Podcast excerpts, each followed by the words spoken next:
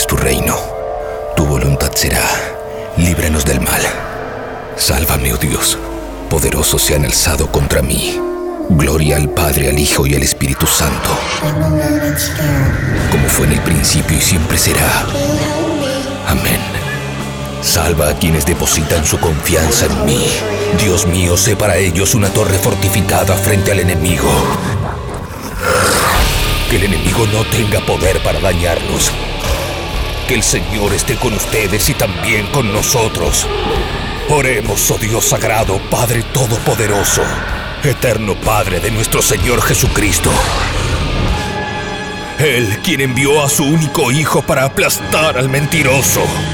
Pediré tu ayuda para alejarnos de su ruina y de las garras del demonio. Infunde terror a la bestia. Yo te expulso, maldito espíritu, en nombre de nuestro Señor Jesucristo. Al demonio con el diablo. Puro heavy metal.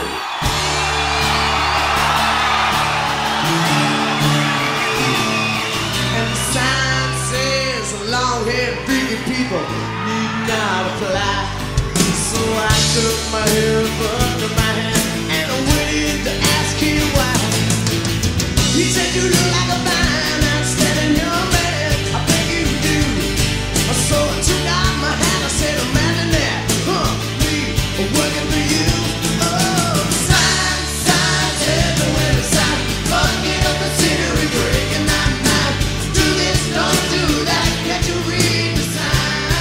Aquí estamos de regreso con un nuevo Al Demonio con el Diablo, estrenando otro programa cada domingo 22 horas desde la plataforma tabernaodinlive.com.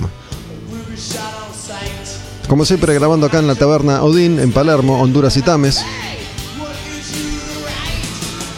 Pueden pasar y si se dan una vuelta en el momento justo indicado, tal vez nos crucemos, tal vez no, pero de paso se toman un par de cervezas y escuchan un poco de rock, un poco de heavy metal en Taberna Odin. Estoy dándoles la bienvenida a un nuevo programa y ya casi llegando, te diría que al final de una era. Seguimos recorriendo año a año la música, las canciones, los discos y los artistas más importantes y no tanto de aquella generación, la generación de los 80. Arrancamos hace un eh, año atrás con el año 1980 y así fuimos 1980, 81, 82 hasta llegar a este 1990 escuchando todas las canciones que a mi criterio son las canciones más importantes de esta música editadas a lo largo de 10 años, 11 para ser más exactos. Estamos llegando al final ya del año 1990 y hoy arrancamos con esta canción, esta versión acústica de un tema que se llama Signs. Los artistas Tesla, el disco Five Man Acoustical Jam. Mi nombre es Gustavo Olmedo y les voy a hablar de este disco. No sé si se acuerdan, no sé si sabían, depende el momento en el que hayan empezado a escuchar música, la atención que hayan prestado y también obviamente el momento en el que hayan nacido. Pero hubo a lo largo de la década del 90 un fenómeno potenciado por el poder que entonces tenía la pantalla de MTV y sus conciertos acústicos especiales en vivo, MTV Unplugged. Pero antes hubo una serie de artistas que se animaron a grabar y tocar en vivo versiones acústicas de sus canciones. Uno de los primeros éxitos en ese aspecto fue el Unplugged de Eric Clapton, pero hay que decir que los auténticos y verdaderos pioneros de ese formato son los Tesla. Hace ya 30 años decidieron encarar versiones acústicas de sus temas. Los grabaron en vivo, editaron un disco, Five Man Acoustical Jam, y les fue muy bien.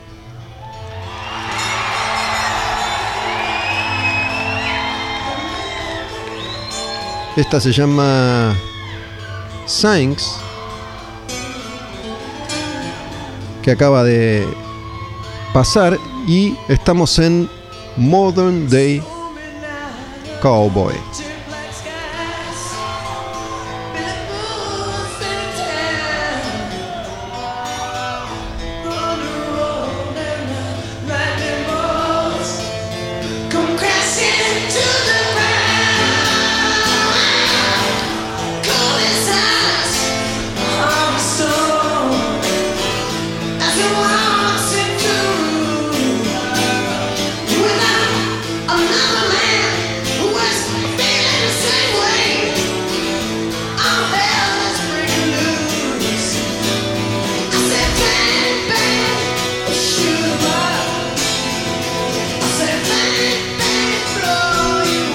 Su momento fue una banda que cayó en la bolsa de eso que se llamó glam o hair metal o como más te guste.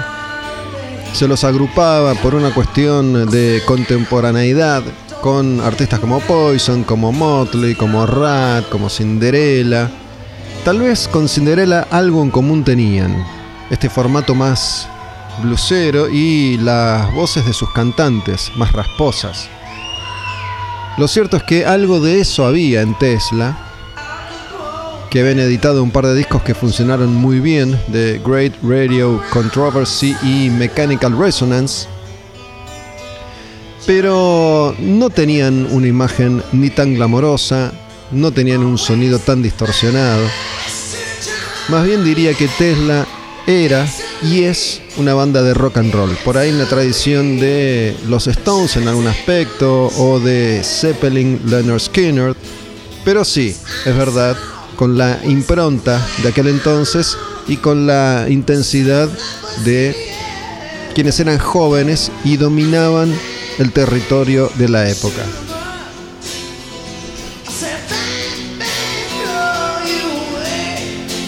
Estas son versiones acústicas. Hemos ido escuchando en este repaso las versiones eléctricas de algunas de estas canciones que estamos escuchando hoy. Esta es una de mis favoritas.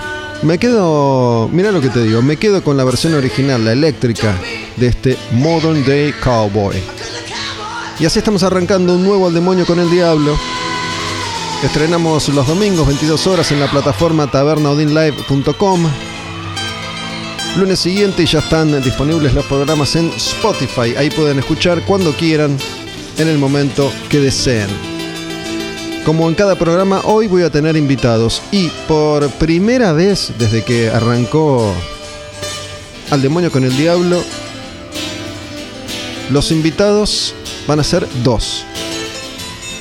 Gaby, Gabriel Leopardi y Ana Devin de Ramen.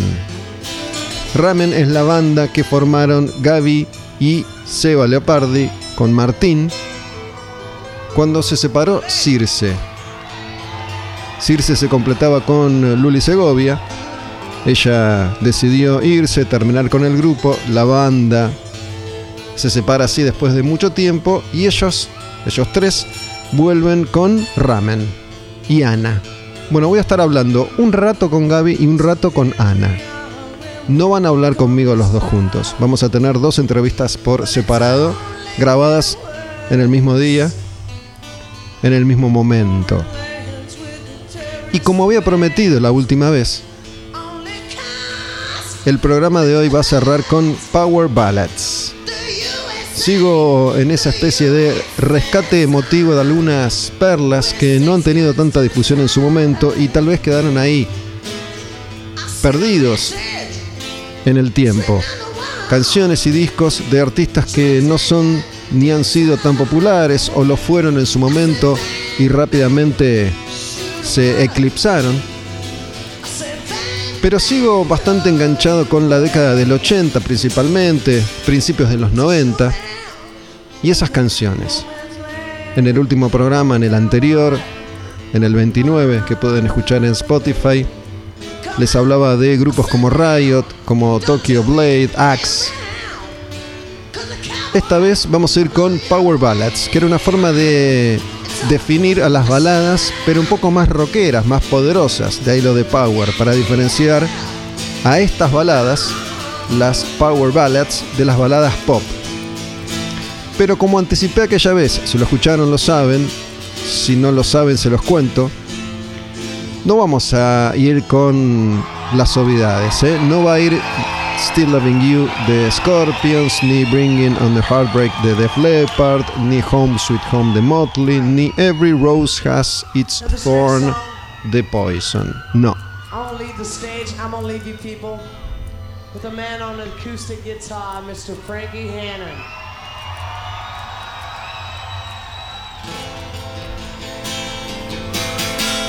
Mientras pasamos a la siguiente canción de Tesla, Love Song, y justamente una balada, les digo que vamos a escuchar en la última parte de hoy baladas, pero de Kingdom Come, de House of Lords, de Firehouse, de Vandenberg. Quédense hasta el final, más allá de que pueden retomar cuando así lo deseen, porque son canciones especiales y no son obvias. Y tal vez, o seguramente, no las conozcas o no las conozcas a todas.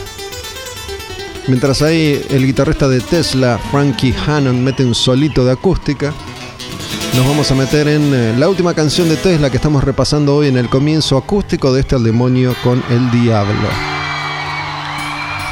Primero escuchamos Saints, recién era Modern Day Cowboy y esta es Love Song, canción de amor.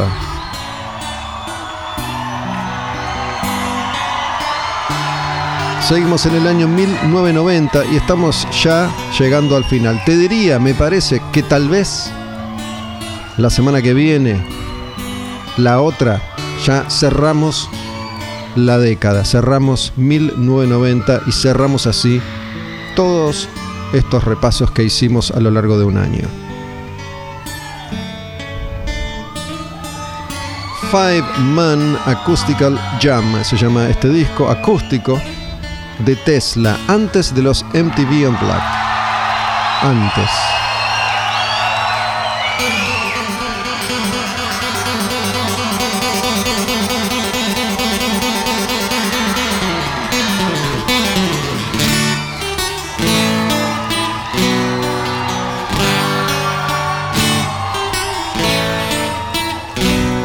Si bien vengo bastante anclado en la década del 80, debo decir que hay algunas cuestiones que no extraño para nada de aquella época y de los conciertos como fueron durante tanto tiempo. Por ejemplo, los solos. Menos mal, menos mal que no hay más solos casi en los conciertos. No más solo de guitarra, no más solo de batería, no más o o os entre el escenario y la gente. Por suerte.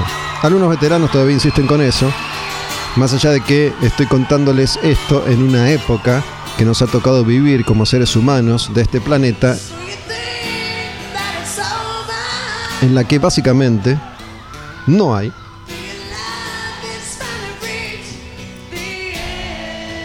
no hay conciertos en vivo.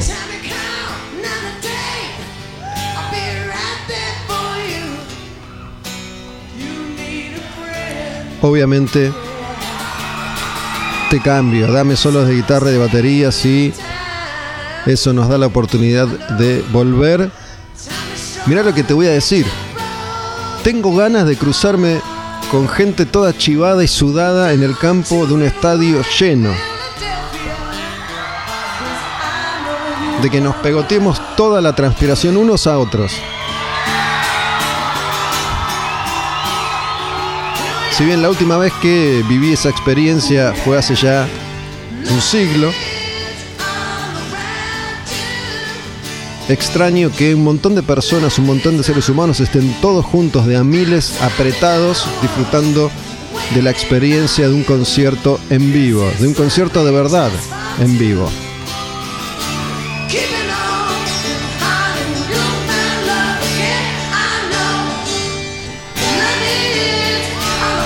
Arrancamos con eh, Tesla y estas tres canciones. Vamos a pasar ahora a la siguiente banda. La siguiente banda es Thunder, una banda británica que curiosamente arrancaba su historia también con un sonido atípico, la verdad, en esta década. En el año 1990, Thunder sacaba su disco debut.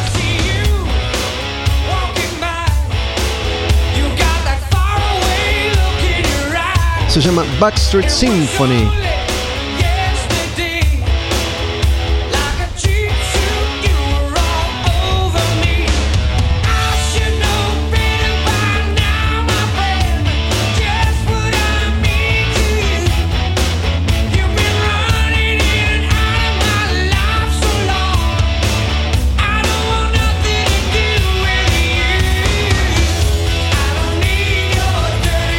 Dirty Love.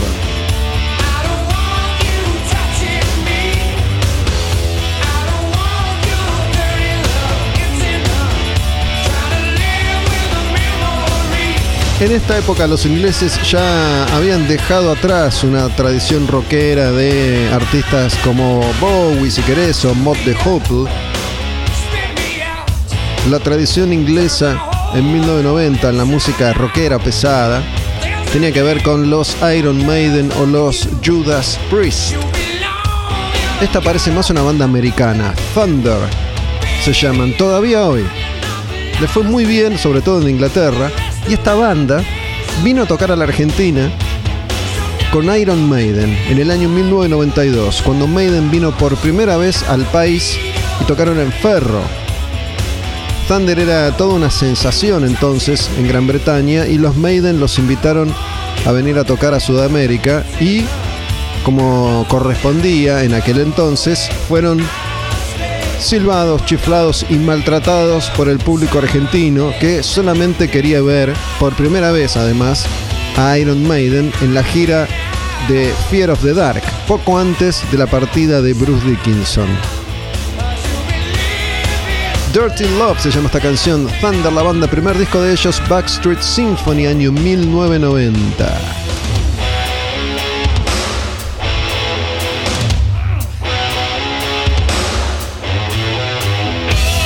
Debo reconocer que en su momento no les di una oportunidad, pero la verdad es que este es un muy buen disco y Thunder es una muy buena banda. Dirty Love se llama esta primera canción, vamos con una más de ellos, Thunder en El Demonio con el Diablo, la que viene se llama Love Walked In.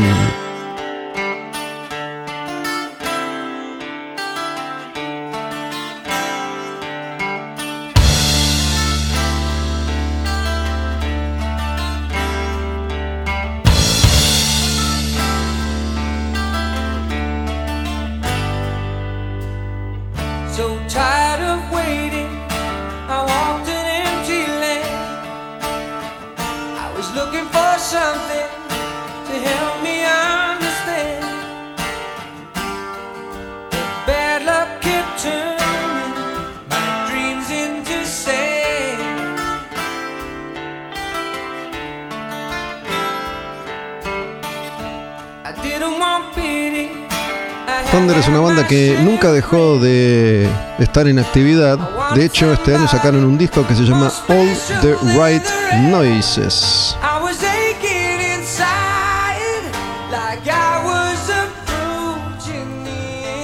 Pero esto sucedía 30 años atrás, en el año 1990, año del debut de Thunder, Backstreet Symphony.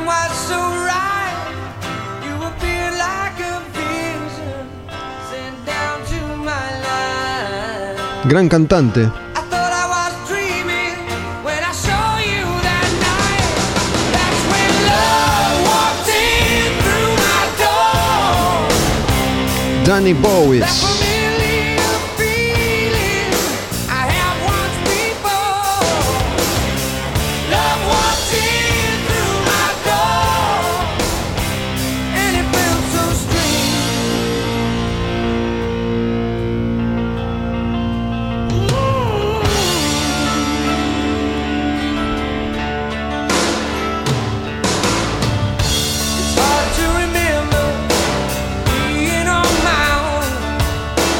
La primera canción se llamaba Love, la última de Tesla, Love Song, y esta última de Thunder, Love Walked In. Vamos a otra cosa que no tiene absolutamente nada que ver y nos metemos en un territorio bastante más podrido.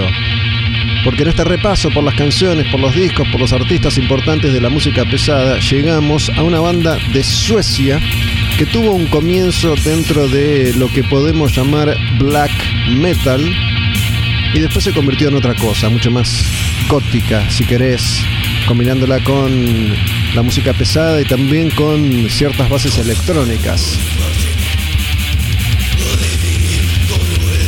Increíblemente, esta banda, que después iba a grabar discos clásicos como Wild Honey o incluso Clouds, que es anterior, arrancó siendo un grupo de black. Y este es su disco, el primero, Sumerian Cry. Esta canción de Malicious Paradise.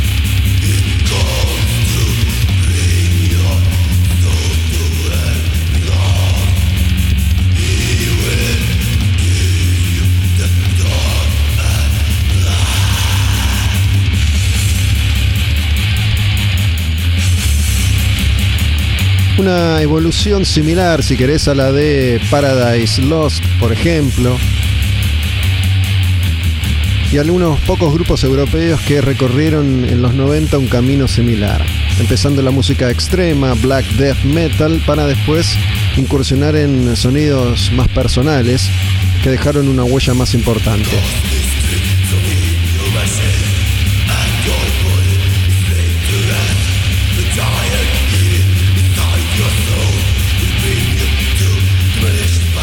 Seguramente siendo muy jóvenes, influenciados por todo lo que era el metal extremo de artistas como Bathory o como Venom. Incluso tal vez por el death metal americano de grupos como Morbid Angel. Tiamat debutaba con Sumerian Cry y este sonido muchísimo más primitivo que el sonido que los iba a hacer mucho más conocidos. Esta canción se llama The Malicious Paradise. La que viene es Necrophagus Shadows. Ya desde los títulos y desde los nombres. Desde las referencias a las artes oscuras. O a las civilizaciones primitivas. Tiamat era más común de lo que después fueron.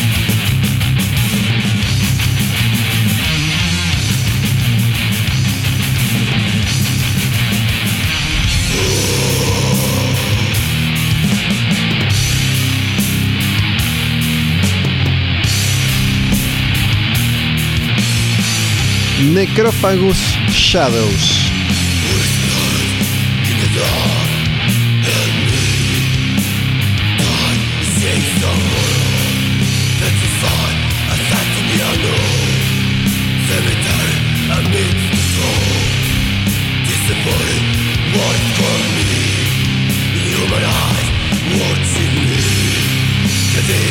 Les contaba en un ratito voy a estar charlando con Gaby y con Ana de Ramen, banda invitada hoy en El Demonio con el Diablo, y el final va a ser para Power Ballads, pero no van a ser las obvias, no van a ser las más conocidas, sino que vamos a escuchar algunas canciones que elegí especialmente y que tal vez no conozcas. Y bueno, de alguna manera eso empieza a ser una prioridad, o sigue siendo lo mejor dicho, porque si bien hemos escuchado montones de canciones ultra conocidas en este espacio durante este tiempo, está bueno también recuperar algunas perlas que han quedado escondidas por ahí, tapadas con tierra. Esta era una banda nueva que arrancaba con Sumerian Cry, pero el grupo que sigue en Al Demonio con el Diablo es eh, Testament y en el año 1990 estaban en una película completamente distinta y editaban Souls of Black. Testament que amenazaba con convertirse tal vez en eh, los nuevos Megadeth, porque para los nuevos Metallica no les iba a dar. Venían de su disco más exitoso hasta ese momento, que era Practice What You Preach. Y editaban Souls of Black en el 90. Muchas veces ellos dijeron que este disco salió medio a las apuradas, que la compañía les pidió grabar muy rápido.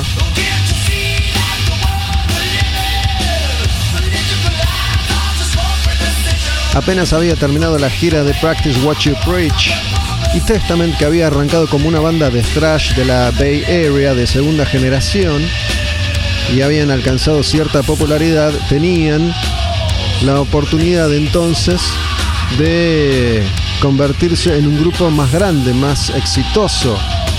Y editaron Souls of Black, un disco más accesible, con mejor sonido, pero que no fue tan bien recibido como el anterior, Practice What You Preach. Lo que pasa es que el metal ya estaba cambiando. Y rápido.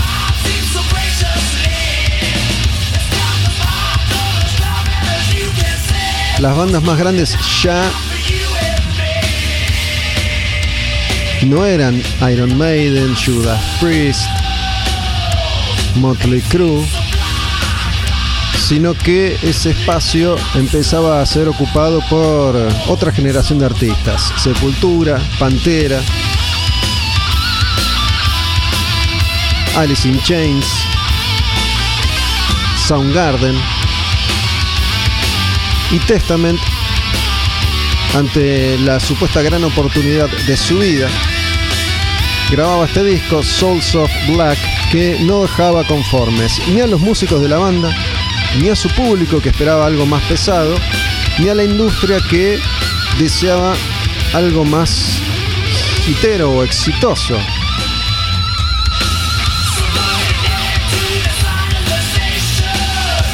Esta se llama Souls of Black, como el disco, pero mira qué buena está esta otra canción que vamos a escuchar ahora en Al Demonio con el Diablo. Esta se llama The Legacy y es la balada que tiene este disco de Testament Souls of Black.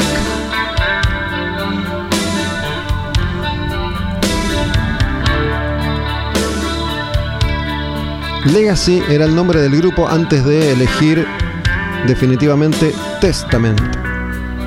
El Legacy cantaba Cetro Sousa, que después se iba a ir a Exodus.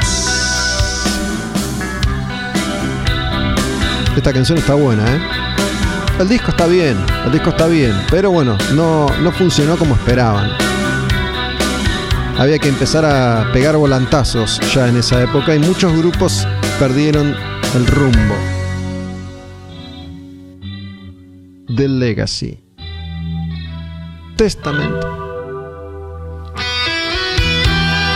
En el disco Souls of Black. Y un guitarrista como Alex Skolnick, considerado un virtuoso, empezaba ya a sentir que Testament le quedaba algo chico.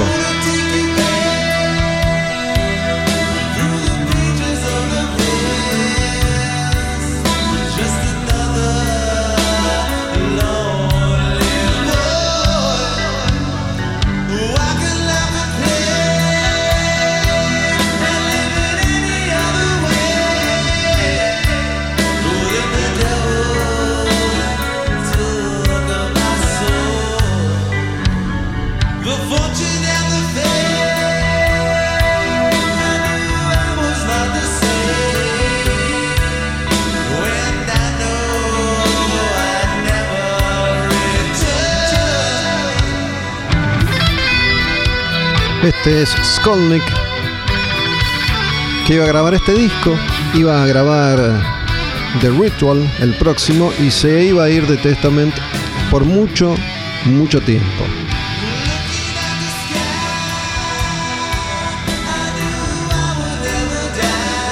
Seguimos en el año 1990, escuchando los últimos discos, las últimas canciones que nos quedan en este repaso histórico, por lo más importante de la música pesada en la década del 80 y en este primer año de la década del 90. Estamos con Testament y The Legacy.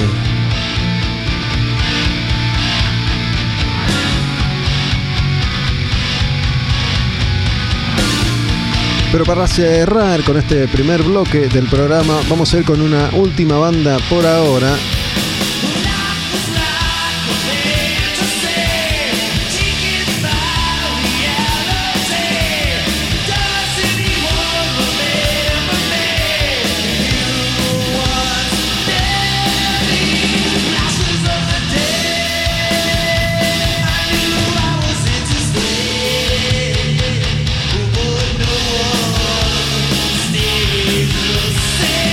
Quería dejar esta parte de la canción que es eh, la más bonita. Les decía entonces que vamos a cerrar este primer bloque de Al Demonio con el Diablo con una banda que a mí me gusta mucho y que jamás fue muy popular. Es un grupo virtualmente desconocido en este país, conocido todavía, no sabemos hasta cuándo, como Argentina. La banda se llama Trouble. Este disco se llama Trouble. Y esta canción, At the End of My Days.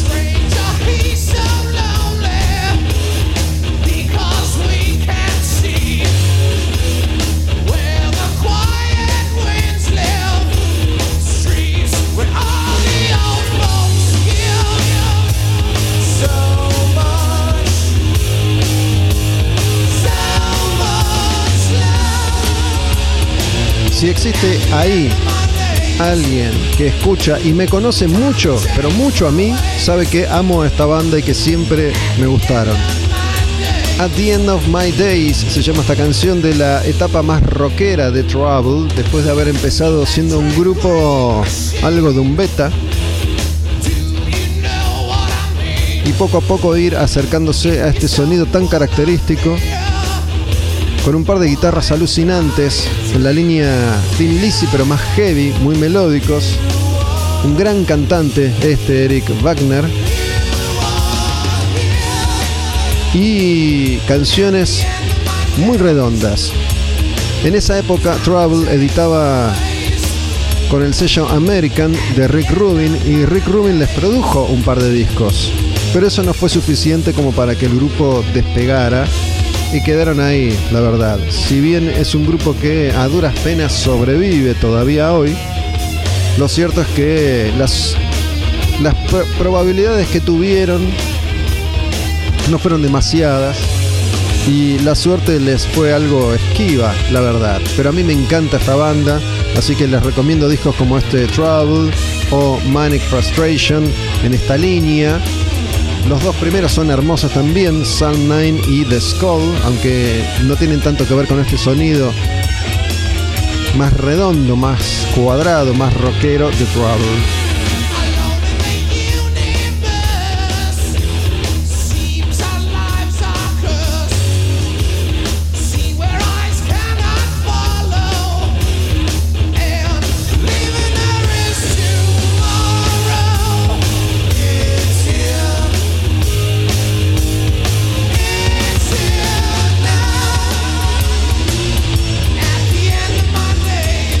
Pueden escuchar otro disco también como Plastic Greenhead. Perlas de Trouble. Esta canción se llama At the End of My Days. La que viene es eh, The Misery Shows. Una especie de balada. Y Eric Wagner, gran fan de los Beatles, escuchen estos arreglos porque vienen de ahí, ¿eh?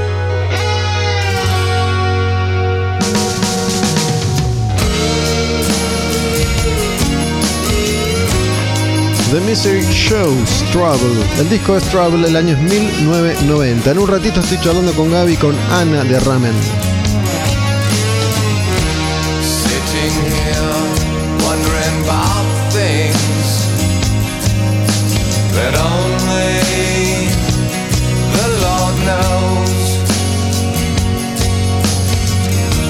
Trying to feel all the pain you have inside. Shows. It doesn't matter how hard you try. It still shows. Please take his hand. The time has come. Una banda bastante hippie, esta gran influencia para todo lo que después se iba a conocer como Stoner, por el sonido y por la imagen, camperas de gamuza con flecos, bandanas, pantalones Oxford.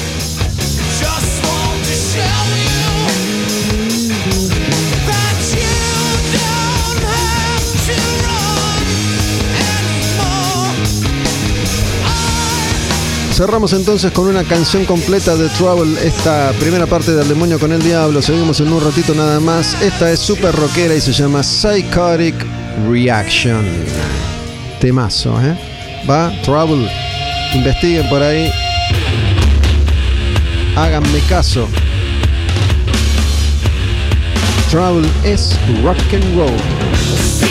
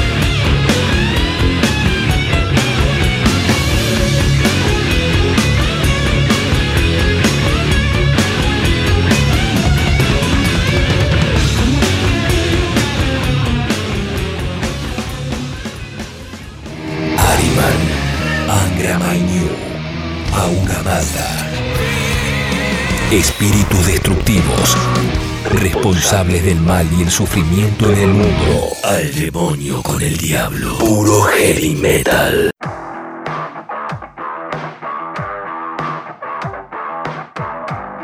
Bueno, les había contado que iba a haber invitados esta vez también en Al Demonio con el Diablo. Y que por primera vez desde que arranqué este programa en particular, los invitados van a ser dos. Pero bueno, voy a hablar con ellos por separado. Primero voy a hablar con el veterano, entre comillas, que es Gaby, Gaby Leopardi, de Ramen. Ramen, así se llama esta banda, que bueno, sigue siendo una banda nueva en definitiva. ¿Qué haces, Gaby? ¿Cómo andas? ¿Gusto? ¿Bien? Bien, ¿vos?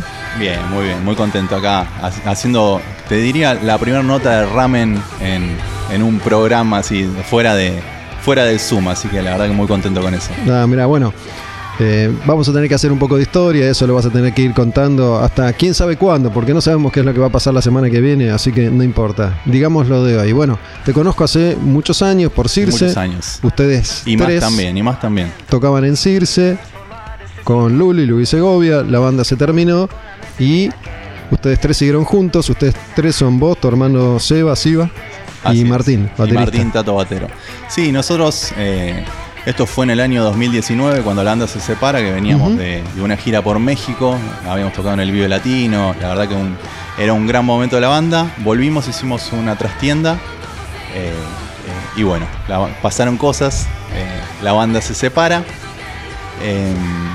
y durante un tiempo estuvimos como cada uno por su lado, pero al- creo que al mes, a los dos meses, decidimos juntarnos los tres para ver cómo andábamos en principio. Y era medio grupo de autoayuda al principio, ¿no? ¿Cómo andabas? ¿Todo bien? Eh, y llegamos como al- a, a la idea de que obviamente teníamos ganas de seguir tocando, no había sido decisión nuestra lo de terminar Circe. ¿Fue, ¿Fue una sorpresa o, o en qué momento se, en- se enteraron o supieron ustedes que esto podía, podía suceder? Mira, es algo que podía haber pasado en cualquier momento Sí. hace muchos años, eh, pero realmente, en- al menos yo no lo esperaba en ese momento. Eh, y no de esa manera, porque por ahí se podía haber eh, frenado un toque o, viste, como eh, calmar un poco las cosas y ver, pero bueno, no esperaba que termine, porque aparte veníamos de México, la idea era volver, había muchos planes allá, habíamos tocado, bueno, en el, en el Vive, con Bring Horizon, habíamos tocado en, en otro festival muy grande, o sea, la gira había sido zarpada habían pasado cosas buenas, y la idea era volver, grabar un disco y volver para allá. Entonces, como eh, eso estaba al menos en mi cabeza, eh, entonces la idea de los tres era Ujú. seguir tocando, ¿viste? O sea, y de a poquito empezamos como a, a- a reunirnos cada vez más seguido. Dijimos, bueno, empecemos a hacer música, empezamos a, a componer, empecemos a, tirar puntos, a ver quién puede cantar, o sea, eh, diferentes cosas. Y en el camino de todo esto eh, viene un amigo que, es, que lo tenemos medio como padrino, el gallego de MTS. Y dijo, che, conozco una chica que la tienen que escuchar porque se canta todo, o sea, tiene toda la onda, es para ustedes, es, es la que tienen que escuchar, miren, o sea, nos pasó el contacto y esa chica era Ana. eh, y bueno, la empezamos a investigar, qué sé yo, y, y la verdad que nos gustó mucho lo que hace, nos gustó mucho lo que hacía en ese momento, entramos como todos, ¿no? Al Instagram, a ver, Ujú. mira, che, fue todo como muy estético en principio, ¿no? Porque ella es, es- es actriz, es bailarina, entonces como había mucha imagen eh, y no sabíamos cómo cantaba y empezamos a chequear un poquito y la verdad que tenía una voz increíble también. Eh, nos contactamos con ella, ella nos dijo que hacía mucho tiempo que tenía ganas de, ser, de, tener su banda, su banda de rock. Eh, nos juntamos, tuvimos muchas cosas en común con respecto a, a géneros, estilos, viste, la música que nos gustaba. Eh, y, y después fue como evolucionando eso, fue evolucionando. Primero eh, hicimos como una prueba con unos temas de Circe como para empezar por algo. Eh, después eh, nos juntamos en casa que tengo el estudio y empezamos a probar arriba de maquetas eh, su voz que improvisa de arriba y la verdad que todos nos gustaba, todos nos gustaba. Antes, antes de elegirla a ella, ¿la idea siempre fue una cantante o probaron varones, hombres también? No era la idea de una cantante. No era. Eh, eh, eh, la idea era Para hacer- despegar de, de Claro, la fórmula, no, digamos. No era, no era la idea hacer algo que se mantenga en la misma línea, seguir, ni hacer un Circe lado 2, ni. O sea, realmente queríamos algo muy diferente.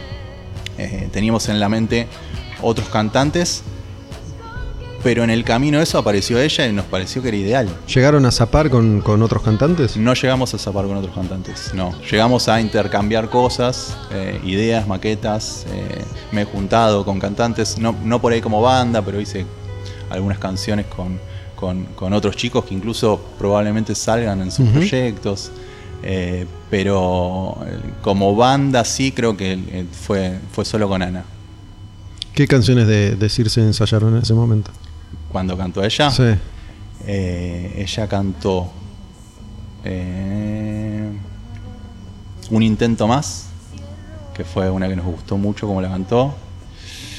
Y después no me acuerdo de las otras dos que cantó. Ah, me parece que Consecuencias, si no me equivoco. Eh, ¿Cuál fue? Estás, estás Ahí está. soplando. Y Karma, que es la que en la que canta Corbata de invitado. ah, ok. Y una más, la, la otra también. Che, está, está Ana acá también. En un rato voy a hablar, voy a hablar con ella, con ella también. Pero esas canciones las eligieron ustedes o, o les dijeron a ella, che, elegiste un par de canciones que te gusten o que, o que te parezca que podés cantar. No, las elegimos nosotros. Las ¿Con ele- qué ahora, ya me olvidé, pero las elegimos nosotros. Y como que es lo más lo que nos parecía más moderno de lo que teníamos. Eh, simplemente, y para ver diferentes matices, ¿no? La queríamos ca- escuchar cantar en castellano, en realidad. Eh, y, y porque la habíamos escuchado cantar más que nada covers, zarpados, los covers como los cantaba, eh, pero no la habíamos escuchado, o al menos yo no había encontrado nada en castellano y quería ver, o sea, me, me parecía re importante eso, cómo, cómo pronunciaba en castellano, ¿viste? Cómo, cómo eh, arma- eh, cantaba las melodías, cómo quedaba su voz. Viste que hay cantantes que funcionan en castellano y cantantes que no. A mí me parece eso. Sí, no, me quedé pensando que, es verdad. No, no se me ocurre, no sé si hay cantantes que, que sean argentinos, argentinas y que funcionen en inglés y no en castellano. Digo, que funcionen en inglés es muy difícil para mí, eh, el cantante o la cantante de Argentina. Sí, no, Yo, yo me refería a que muchas veces los cantantes saben muy bien eh, hacer una performance de un cover, pero les cuesta mucho más por ahí interpretar una, una canción de acá. ¿Cómo es? Digo, cada, cada persona en este planeta viene atravesando este, este año, año y algo, como puede, en definitiva. Em, pero para ustedes se me ocurre que fue en lo que se, se ve, digo, no, no tenemos idea que, que fue de sus vidas personal, personalmente, íntimamente, pero digo, tienen que empezar con una banda nueva cuando no tenían pensado hacerlo, arrancar después de tanto tiempo, de, de- invertir gran parte de sus vidas en, en la construcción de lo que era Circe, y cuando más o menos están para salir con la banda nueva, pandemia que te pone otra patada en el pecho. Y muy difícil, la verdad que muy difícil. Y de hecho, si, si hacen el seguimiento de las canciones, eh, las letras de nuestras canciones, de las tres que sacamos, hablan un poco de eso, ¿no? O sea, la primera describe dónde estábamos ese año que de repente no teníamos banda. eh, pero con, ¿Cuál es con un esa- mensaje- esa, esa canción es primera? en lo profundo, ¿no? Que, es una letra que me escribió Meli, Meli de Carlo a mí, en cuando todavía no existía Ramen, y que eh, cuenta eso, lo que sentíamos nosotros cuando se había destruido todo y que lo único que quedaba era avanzar, ¿viste? O sea, ¿viste? Cuando, o sea, no... eh, nada, pero te quedas ahí y decís, bueno, ¿qué hago? Avanzo, voy para adelante, ya no hay más nada, no, no puedo bajar más, ahora empiezo a subir. Eh, y sale esa canción que en un momento explota y como que realmente el mensaje es optimista y sale y a los cuatro días pandemia. Entonces eh, todas las notas que teníamos, todos los planes que teníamos fue empezar a esperar con esa cuestión de que eh, al principio era como re optimista esa espera, ¿viste? Decía, bueno, Sí, son sí, 15 son- días. son dos semanas. y después como que nunca, nunca pasaba, ¿viste? Eh, y bueno, en el medio de esa pandemia, sin, hicimos una reversión de ese tema desde casa, con la tecnología que cada uno tenía en su casa, que, eh, fue difícil también. Y salió Loop, que es la segunda canción, que es como que habla un poco de, lo que sentimos al estar encerrados y que era todo el tiempo lo mismo, todo el tiempo lo mismo, y, pero de, de nuevo optimista, ¿entendés? Como que lo voy a pasar, lo voy a pasar. Y ya de repente cuando pensamos que salía todo para adelante, es como que empezamos a bajar los brazos y dijimos, bueno, no, hay que bancarla. Eh, así que fue, fue difícil. Y creo que la banda en- en sus canciones cuenta lo que realmente vivimos, en, que es un subir y bajar, subir y bajar. Mientras charlo con, con Gaby, vamos escuchando algunas canciones de Ramen y también otras canciones que, bueno, las elegimos de una playlist que armaron ustedes, que está en su perfil de Spotify, porque todavía no hay más canciones nuevas de, de- de Ramen para, para ir escuchando, así que para musicalizar de fondo mientras charlamos, vamos con esas que supongo yo de alguna manera los representan porque armaron ustedes esa, esa playlist. Totalmente, totalmente. Es la música que estuvimos escuchando como para... eh, queríamos renovar a nivel sonido, a nivel también la forma de trabajar. Estuvimos laburando mucho eh, con máquinas, ¿viste? O sea, con, con, sintes, o sea, la composición fue como diferente, a diferencia de decirse que era más yo solo y después a la sala, esto era los tres en el laboratorio. eh, y no los tres en la sala, los tres en el laboratorio, o sea, tratando de descomprimir eso que, por ejemplo, capaz que en un momento yo estoy con el micrófono, mi hermano está con la guitarra y Tato está con el pad, o sea, tratando, la búsqueda de estos temas fue así, ¿no? Queríamos ¿A qué, buscar- ¿A qué le llamas el laboratorio? Ah, el laboratorio ¿Existe o es un concepto? es un concepto, es como es, es una idea de que en lugar de estar en la sala todos tocando, es más de estar en la compu con, eh, digamos, eh, subiendo, baja- grabando una cosita, recortándola, pasando, como lo, lo veo como más ¿Y así. ¿Ya, ya estaban familiarizados con esa forma de, de encarar la música? Yo estaba, yo siempre trabajé así, siempre eh, est- estoy mucho más cómodo así, es mi manera, no digo que es la única, pero es la que a mí me- siempre me funcionó. Eh, lo que sí no hemos hecho nunca es ese laburo tan grupal, o sea, de, de- de- de estar todos ahí encima, ¿viste? Fue como una cuestión de, de- de- de como más, más, un grupo más unido. O sea, que esa fue una gran diferencia. decirse, vos hacías la, la música siempre. Sí. Sí. Sí, siempre se dio así desde el principio, que, que medio que estábamos nosotros dos solos al principio. Eh, y después el batero cambió un montón de veces. No- nunca, eh, durante mucho tiempo Circe no, no logró el, el- el- es- el cuarteto ese de, de la banda con el batero de Cuando decís dos solos, ¿te refieres a vos y tu hermano o vos y Luli? Y, y Luciana, sí. ¿Ella escribía las letras? Ella escribía las letras. Esa era, era la fórmula. Así es. ¿Enseguida se sintieron cómodos en, en el laboratorio, en ese nuevo concepto de, de encarar la, la música? ¿O vos que estás acostumbrado a hacer todo, te, te- te costaba compartir? Eh, un poco me cuesta, un poco me cuesta la verdad, pero estoy como tratando de aprender a eso porque lo disfruto un montón, ¿viste? Porque también eh, eh, me lo siento como más, más entretenido, que todos somos más parte, ¿viste? Y aparte salen otras cosas que vos solo no te salen, ¿entendés? O sea, es como eh, son más cabezas pensando en una canción. Eh, realmente no sabía que podía pasar, pero la primera canción que hicimos fue en Lo Profundo, que para mí es la mejor canción del mundo, no sé. O sea, es como que salió esa canción y digo, wow. Y después salió Loop, que ¿Y esa letra quién la la hizo? superó. Esa la escribió Melissa. Me- Melissa, Ah, cierto, me sí. dijiste. Y, y después ya, porque él me, Ana todavía no estaba en, ese momento. Después ya, a partir de Loop y Boycott, ya las escribió gran parte de ella con nosotros. con ustedes. Esta, esta idea de, de compartir, ¿te parece que se da naturalmente? Porque a veces cuando, en este caso a una banda le toca atravesar una separación que es dolorosa, dicen, bueno, para ahora vamos a ir juntos, para que no nos pase de nuevo. Y no siempre funciona eso de hagamos juntos las cosas. ¿Te parece que se da naturalmente? Sea naturalmente, creo que tenemos, eh, son tantos años de laburar juntos que con los chicos somos como, bueno, uno es mi hermano. Y somos como hermanos, no sé, o sea, como que no... eh, siempre pasó que incluso en las giras decirse venían los demás y decían, che, loco, qué bien que se llevan. En realidad, bueno, no, no estaba todo tan bien, pero digamos como que había, hay una cuestión de saber trabajar juntos y entenderse y medir los tiempos. Y, y realmente con Tato, con Seba, tengo una conexión que, no sé, estamos, disfrutamos mucho, nos gustan las mismas cosas. eh, eh, siempre los tres tenemos un concepto muy de, productor también, que eso es difícil, más que nada a veces. No, en, en general, iba a decir, no- nos ha pasado con bateristas que nos costaba mucho que tengan el concepto de la canción, ¿no? Pero eh, en realidad pasa con cualquier músico. Y como que con Seba y con Tato entendemos eso y ahora con Ana en laburar para que la canción esté buena. Dejando de lado los egos, no importa quién hace qué, o sea, lo importante es que la canción esté buena. ¿Cuándo, ¿cuándo habían empezado con, con Circe? ¿Más o menos en, en qué año? En el 2003. 2003.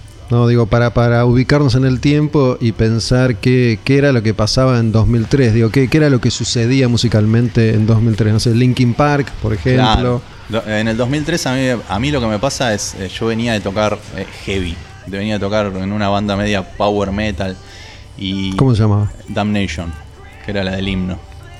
Eh, y en ese momento a mí me pasó que empecé a estudiar sonido y me pasó con la banda que también se separó, se peleó el cantante con el- eh, la- las cosas que pasan generalmente en las bandas. Eh, y en esa época empecé a escuchar mucho otra música, ¿viste? Y me pasaba que me gustaba tocar una música, pero me gustaba escuchar otra.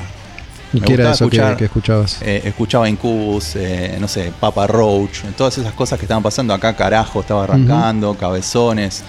Eh, y, a ver, yo venía con esa mentalidad de tocar música que sea difícil. Pero esta música a mí me llegaba al corazón, me transmitía, me movía, ¿viste? Como me ha pasado con Maiden, como me ha pasado con los Guns, con Nirvana. Eh, en donde import- importaba la canción. Entonces, en ese momento dije, quiero hacer algo que, que yo escucharía. ¿Entendés? O sea, y, y- en ese momento estaba con la cabeza muy en eso, en Papa Roach, en, Te, te preguntaba esto porque, bueno, 20 años más tarde se supone que cada vez se hace más difícil crear, inventar, ¿no? Inventar algo, sobre todo si no, si no querés salir por completo de, de- de lo que es el rock o de algo que pueda seguir considerándose rock. Y a mí me parece que a nivel popular, por lo menos, de, de lo más interesante que existe hoy es Bring Me the Horizon, que si bien no es una banda nueva, sí es una banda que hace relativamente poco encontró esta fórmula. ¿no? En, sus inicios era metal mucho más extremo, era otra Sí. cosa. Ahora parece algo vanguardista constantemente. Sí, sí, está bueno lo que hacen. Yo creo que lo que pasó con esas bandas es que eran muy extremas y, no lograban crecer comercialmente, ¿viste? Y, me parece que muchas de esas bandas se volcaron hacia el new metal. Para mí tomaron influencia del new metal totalmente más moderno, ¿no? Pero si vos pensás, Bring Me Horizon es como un Linkin Park versión 3.0, no sé. ¿viste? Sí, sabes que hace unos cuantos programas atrás, en este espacio, El Demonio con el Diablo, pasé unas cuantas bandas japonesas. Mm, Y hay toda como una movida, no sé si, si escuchaste o no, que vendría a ser el, el 3.0, ponele. ¿no? Son bandas japonesas de, de pendejos que vienen de, del new metal o del metal, Claro. qué sé yo, pero hay algunas que le meten eh, más ingredientes a la música. Y es como Bring Me the Horizon con, con Slipknot, con Prodigy, Claro. una cosa enferma por momentos, ¿no? De, Sí. de mucha, de, de trap también, de, de- de el beat ese, viste, que, que- que ahora empieza, o desde hace un tiempo ya empieza a, a inmiscuirse en, en todo tipo de artistas que, que componen a partir del beat Claro, de- directamente. del a trap partir de o del hip hop. Sí, en el último disco de Bring Me Horizon tiene de esa, de esa cosa oriental que decís. Eh, y hace poco vi una serie de anime que se llama Parasite. Y la intro era una banda que después la busqué, era una banda japonesa que era Es eso esa. ah, es esa la banda. Ah, bueno, no me acordaba el nombre, pero que también una enfermedad. Es una enfermedad, Una sí, o sea, locura. es popero, pero re pesado y sí, tal cual, es lo que describías. Sí, cual. es, es como que viene Slipknot quemándote la cabeza y de pronto es Britney Spears. Claro, sí, sí, sí, y de, de, pronto repente estás es Blink. bailando, claro. Claro, sí, sí, sí. Que bueno, es como, yo me imagino, yo no soy músico, pero me imagino que decís, bueno, a ver, ¿qué, qué voy a inventar? Tengo que empezar a mezclar cosas que, tal vez no se hayan mezclado antes. Sí, se trata creo de, en el camino estar... A mí me pasa que si hago de nuevo lo mismo me aburro, me aburre. Yo si hago una canción y, y no me da ganas de escucharla, no me da ganas ni de seguirla, ni de tocarla, ni de grabarla. Entonces tenés que estar todo el tiempo como cebado con la canción. Y a mí me gusta, soy de escuchar música nueva y creo que si... O sea, la búsqueda con, con Ramen es eso, ¿no? O sea, sonar a... por- no hacer lo mismo que veníamos haciendo. Es re difícil. Eh, tenés que. A veces salen cosas buenas, a veces no. ¿Sabes la cantidad de maquetas que tenemos tratando de hacer algo medio que suena a Bring Me Horizon, pero y la escuchamos? Esto no está bueno, ¿viste? Obvio, es, es parte. En un momento. A ver, vos pones un norte, ¿viste? Y decís, bueno, quiero hacer algo así. No, no te sale, porque no, no, no sos Bring Me- Nosotros tocamos con ellos, es, eh, son recontra pro, o sea, el cantante es un animal. Eh, había arriba del escenario 30 computadoras, o sea, era como, son, son ingleses, o sea, es tremendo como laburan. Y obviamente el nivel es otro. Sí, además lo que tienen es una, me parece a mí, la, la posibilidad económica de, de asumir una construcción visual que es alucinante. ¿no? Exactamente, Que es, es un poco como, como Linkin Park en su momento, ¿no? Que, que fueron de los primeros en incorporar la estética de- del anime directamente en la música pesada. Exactamente. Eh, y bueno, pero para, para hacerlo, digo, más allá de, de- de ser una persona talentosa y creativa, tenés que tener también el presupuesto. Eh, sí, tenés que tener presupuesto, pero igual ahí, ahí hay mucho de. hay mucho de, de- talento y, y- y de gente que tiene una data que nosotros, por más de que ahora esté todo conectado, siempre estamos más atrás. ¿Qué. ¿Vos qué edad tenés? ¿Tenés Yo 40 tengo- ya? No, 38. 38. ¿Y sentís que, que te cuesta o que no te cuesta eh, absorber lo que, lo que está pasando y ya no es de tu generación? Mm, Mirá, a mí lo que me pasa es que eh, todavía sigo disfrutando de las cosas nuevas. En un momento de mi vida yo siempre estaba cerrado a lo que estaba pasando en ese momento. Creo que cuando decidí que no me pase más eso fue después de Korn. O sea, yo siempre escuchaba las bandas después. ¿Viste? Después decía, che, esto estaba bueno, ¿por qué no lo escuché cuando estaba sonando? ¿Entendés? O sea, ¿por qué no? No, Korn, ah, si escuchan Korn, lo que está de moda no lo quiero escuchar. Ah, Creo que en el 2000 empecé a entender eso, después del 2000. Y por eso es que a partir de ese momento empecé a querer escuchar y a querer entender y me quemo la cabeza escuchando. Y hay veces que hay cosas que no me entran, que no me gustan. Bueno, Sí. por ejemplo, en, en esta playlist que, que ustedes armaron, eh, alguien, no sé quién, cuál de ustedes puso o eligió Youngblood, que es otro, Youngblood. otro pendejo británico que está muy bueno lo que hace, Sí. que también es como una especie de, de, de Blink, si querés, pero eh, con la estética y con, con un pulso de hoy y también siempre con un pie en lo que es el trap o el hip hop, ¿no? con, con- o la electrónica también. Sí, tal cual. Bueno, Youngblood es, es uno de, de los puntos que. O My eh, Chemical co- Romance, Coincidimos todos. Es bastante My Chemical Romance, es- pero tiene cosas que son onda Rage Against the Machine, más moderno, y después tiene cosas más pop punk. eh, y tiene cosas que no me gustan también. O sea, cosas bastante que me, que me parece que no están buenas. O sea, como que tiene de todo. Pero mm, es uno de los pocos, de los más mainstream, que, que coquetea un poco más con el rock. No hay tanto No, no. tampoco, ¿viste? No, O por sea, eso. eh, y volviendo por ahí a lo que decías de, de- de los, de los medios eh, o del presupuesto, lo que sea, puede ser que haya una cuestión de que eh, hay una limitación en el sentido de que hay bandas que no prosperan o que no logran hacer lo que estos pibes hacen porque no, no, no perduran en el tiempo por una cuestión que tiene que ver con lo económico, tiene que ver con bancar un proyecto, eh, poder, eh, si a vos no te acompaña la gente y, compra las entradas o lo que sea, como se genere plata después de la pandemia, eh, vos no podés crecer, vos no podés dar un mejor show, no podés grabar un mejor disco, no podés pagar el mastering y, y todas esas cosas sí que suman al, al talento, obviamente. Yo un poco hacía referencia al, laburo estético de, artistas como Bring Me the Horizon o como Youngblood también.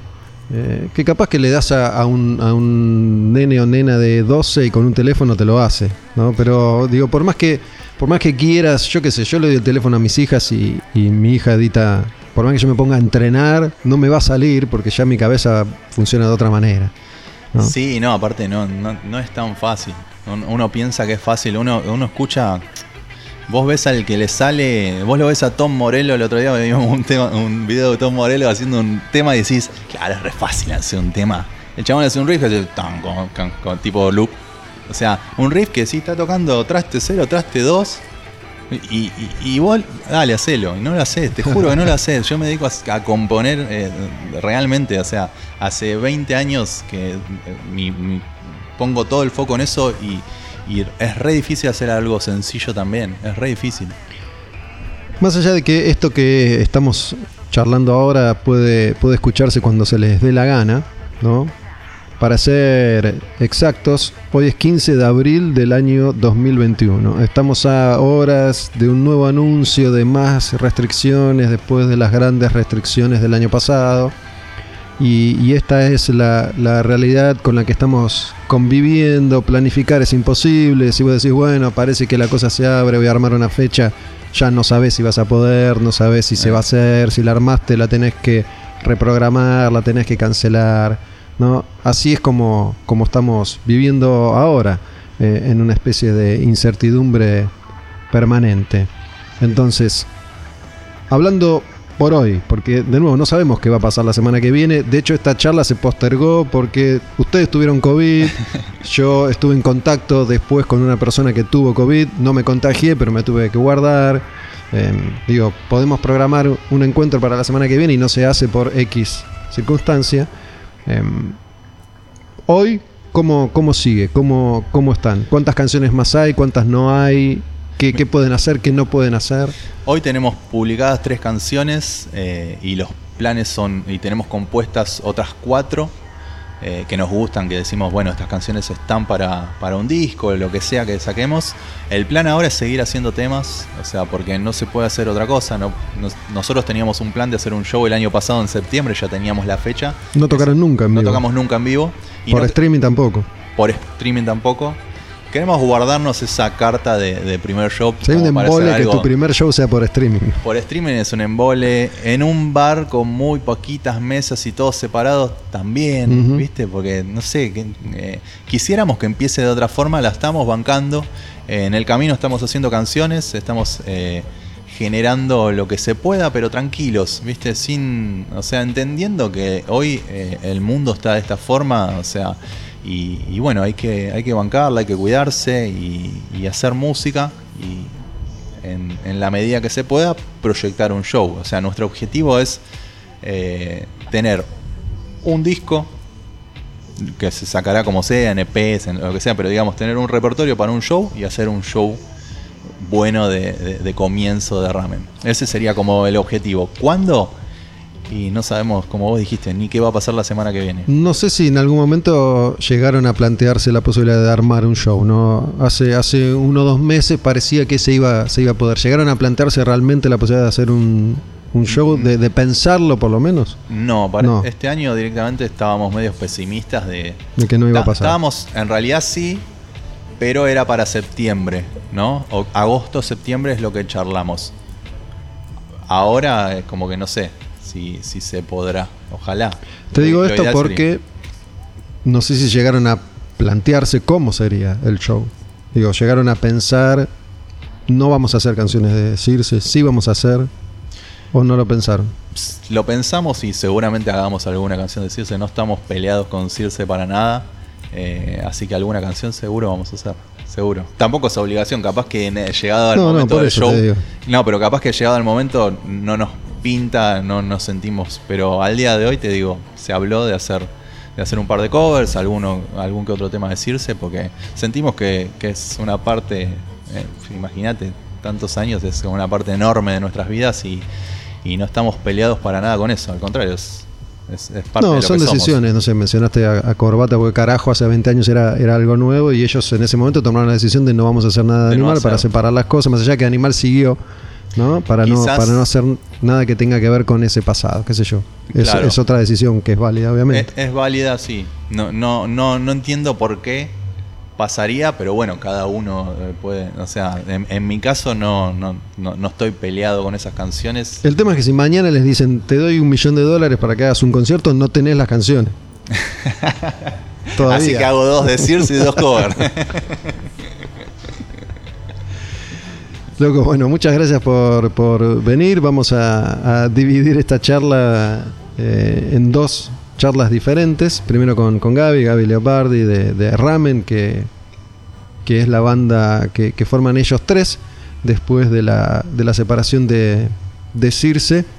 Y mm, escuchemos una, una canción, así nos, nos acomodamos para, para hablar un poco con, con Ana, ¿no? Bueno, en, en lo profundo es como la canción de ustedes, por, Es, es por el ahora, comienzo. ¿no? Ni hablar. Así que si, si te parece, vamos, vamos con esa, Dale, vamos. ¿sí?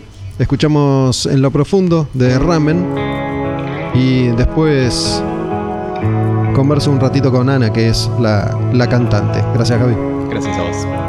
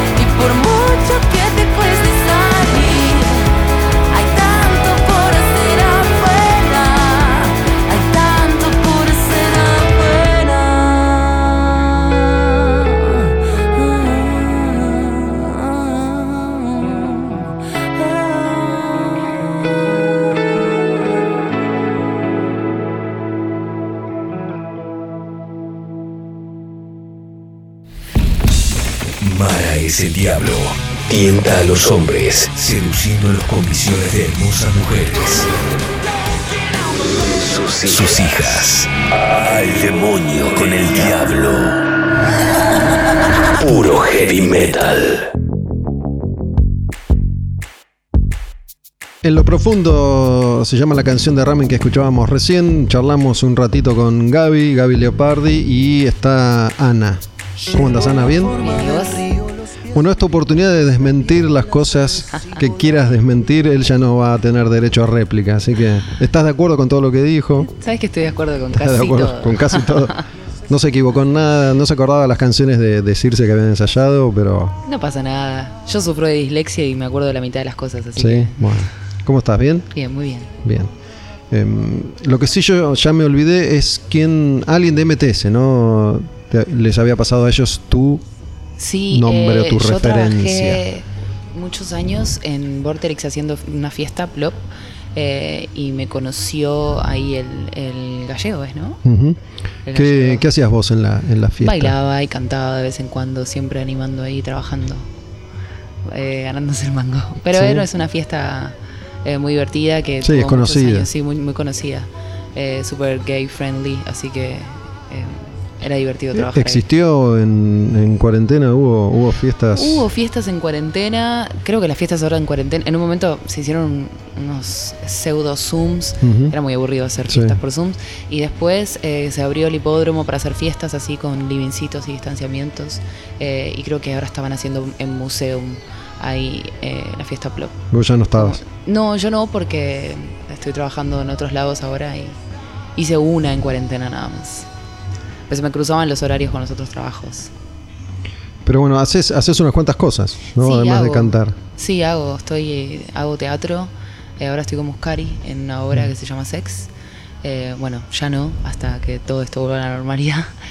Así que estoy en Sex hace ya casi dos años. Estamos- Estuvo, estuvo igual funcionando. Estábamos presencial, eh, hicimos 2019, después 2020 pandemia, hicimos online como una sec- un sex virtual que estuvo bien eh, y volvimos en enero a Gorriti Art Center, que es Ujú. un lugar que está muy bueno ahí. Y nada, sí funciona, pero bueno, nada, ahora sucede todo esto, así que... ¿Sobre, ¿Sobre qué es la obra? ¿Es una cosa medio performática? Sí, sex es un happening, es un encuentro, eh, es una experiencia. Eh, yo siempre hablo de teatro porque soy un viejo del escenario. Eh, pero sí, sex es una experiencia. La gente va a ver lo que sucede y a experimentar lo que pasa.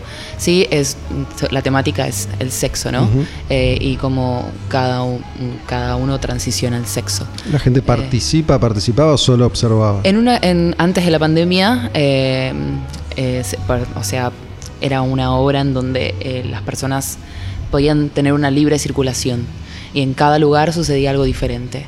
Eh, había un, algo central que era el escenario y luego sucedía por todos lados, en los baños, en los camarines, detrás del escenario, en la barra, en todos lados sucedía algo en simultáneo.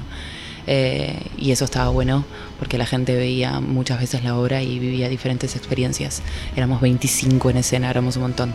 Ahora las cosas cambiaron, así que es un show más 360 y estático.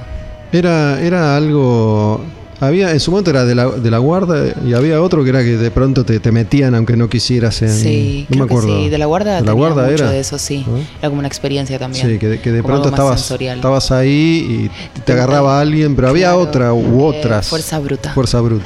Fuerza Bruta que era maravilloso que de repente tipo te baja una pileta en la cabeza y de repente había uno que es- matándose a tiros.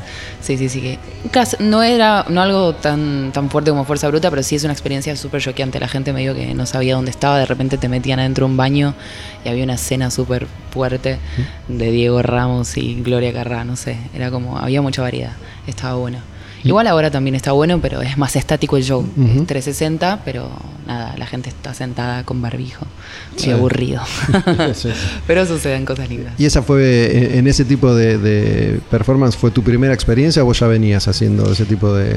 De experiencias así, Sí. eh, de teatro te referís? Sí, a nivel performático, Sí, performático siempre performé, siempre estoy como en el ambiente eh, ahí de la perfo. Ujú. Eh, trabajé mucho en boliches también y, y medio que trabajar en boliches también es como hacer una perfo. Por más de que bailes en algún lado o hagas un show o cantes algo, siempre hay una perfo detrás de eso. Trabajé mucho con drag queens también, entonces los drag queens viven de la perfo. Eh, y después teatro hice desde los 17, tengo casi 35, así que siempre trabajé en el under, en musicales, en teatros de texto, pero he trabajado ahí por varios lados eh, y también en el teatro obviamente se performea todo el tiempo. Siempre una cosa, o no, o no siempre algo erótico. No, erótico, sí, he hecho en ocasiones erótico, pero no tan fuerte como sex. Sex es lleva a otro nivel eh, mi perfo. Ujú. Eh, lo que tiene Muscari también es que nos, nos permite ser realmente quien somos dentro de la perfo, ¿no? Yo tengo como una libertad en el escenario eh, y propongo cosas y siempre son bienvenidas, eso está buenísimo. De hecho, hago un desnudo en la obra y para mí eso es tipo algo culmine que algo súper cuidado, ¿no? Pero eh, que por- nunca me había animado a hacer. Y de repente esa perfo creo que es mi máxima perfo, ¿no? Bajar de un trapecio cantando desnuda y de repente esas cosas están, están como son enriquecedoras para el personaje que performea, obviamente. ¿Y con, con la música qué, qué habías hecho antes de conocer a los chicos? Con la música, mira, yo siempre tipo tuve bandas como muy random. Eh, tuve una banda de, de, de ska, Snappy Fools, tipo de la zona oeste, nada, tipo era como cositas Ujú. e intentos de banda que nunca, que nunca sucedieron. También porque siempre trabajé en teatro y siempre hice cosas como alternativas. Era como más que nada un, un escape tener una banda. Eh, y de repente, nada, creo que lo primero formal es ramen, ¿no? Pero siempre cantabas. Sí, siempre canté, siempre canté. Eh, nunca dejé de cantar. Siempre, dentro del teatro, siempre hice musicales, teatro, shows, cantados. Siempre trabajé ahí con la voz. ¿Conocías a los chicos? ¿Sabías que No existía Circe? ¿No sabías? Conocía a Una Circe de, referencia. de referencia, pero cuando escuché Circe me encantó. Eh, me gustó mucho. Eh, de hecho, la primera vez que nos encontramos coincidimos en muchos gustos musicales con los chicos, eh, de géneros también. Entonces, nada, ahí me encantó. Me estudié las canciones muy rápido, o sea, entraron de una. Y nada, nos conocimos sin conocernos, muy rápido. ¿Y en algún momento vos habías pensado, esta es una oportunidad que apareció? Esta es una oportunidad que apareció y fue wow. Ey, qué bueno. Sí, siempre, siempre pensé en tener una banda. Yo soy eh, melómana, no paro de escuchar música, me encanta. eh, y es como, como un refugio la música para mí. Entonces, tipo, que venga este, esta noticia, esta, esta especie de audición que hice para. Yo lo tomo como una visión siempre, ¿no? Muy teatro viejo. Eh, y de repente llegaron ellos y fue, fue hermoso, fue una linda sorpresa. Esta, esta persona habló primero con ellos, no, no te dijo a vos, no, jamás che, me voy dijo a... nada. No, no, no. Entonces ellos se ponen en contacto Ellos con, se ponen en con contacto conmigo, Martín. El Martín. Tato. ¿Y enseguida te gustó la idea? Sí, claro, enseguida? cuando los investigué dije, ah, es esto, esto era Circe, qué bien, sí, me encanta, obvio, re, me puse re nerviosa, fui con unos nervios a cantarles a los chicos, que no te explico. Encima las tesituras eran un poco altas, así que tipo era todo más nervioso aún. Sí, me lo tomé muy en serio y, y- y estaba muy, muy contenta, ¿no? Era una sorpresa para mí. Bueno, al- algunas de las cosas que, que hablé con Gaby me gustaría preguntártelas a vos también Sí, claro. para, para ver cómo es que vos te sentís al, al respecto. ¿no? Esto, esto que veníamos hablando sobre la, la incertidumbre reinante, qué sé yo. ¿Llegaste a atravesar, no sé, esa etapa hace un año en la que algunos dijimos, bueno, de acá vamos a salir mejores seres humanos, vamos a aprender? Sí, claro. ¿O fuiste escéptica desde un primer momento? Eh, no sé, al principio fue fueron los, los primeros 15 días, creo que la primera semana, ya ni 15 días. Eh, pero la primera semana fue bueno, ok. Fue como un parate porque venía haciendo muchas cosas. eh, y creo que cuando venís eh, haciendo muchas cosas, como que el foco de energía, viste, se dispersa. Entonces fue, dije, bueno, ok, me siento, ¿Te vino bien? Miro una serie, claro, me vino bien. Después cuando empezó a pasar el tiempo, después de 15 días y 15 días, empecé sí a sentir una incertidumbre, sobre todo porque bueno, trabajo de cosas que no son, no son, no, tengo un sueldo fijo, no tengo, no trabajo en blanco. Entonces eh, las incertidumbres vinieron como por el lado económico. Creo que en un principio para Ramen también fue desconcertante porque empezábamos a proyectar, ¿no?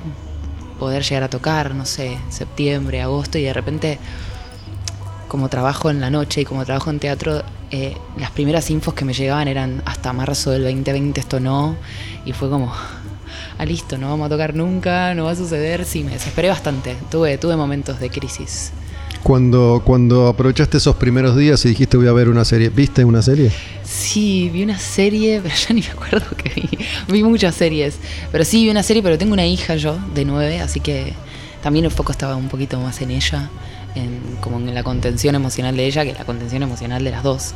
Eh, pero sí, vi una serie, vi dos, vi tres, vi cuatro y... ¿Alguna que recuerdes? Eh, mira, eh, Game of Thrones, me terminé de ver todas las temporadas que no podía ver porque estaba haciendo mil cosas. Eh, hay una serie que no me acuerdo el nombre que me gustó muchísimo. Bueno, nada, no te, no te puedo decir exactamente ahora, porque no recuerdo. ¿Sobre qué era? No, sobre un stalker muy, muy. No me acuerdo cómo se llamaba, pero bastante bien. Súper tóxico todo, ¿no? Eh, de un hombre que, que, que engatusaba minas eh, Uno de- la uno- manera más hermosa.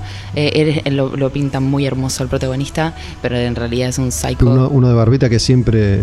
¿El mismo una serie vieja es o no? No, no, no, es bastante nueva, relativamente nueva. Bueno, después te mando un mail y te cuento. No, bueno, por, por- por curiosidad.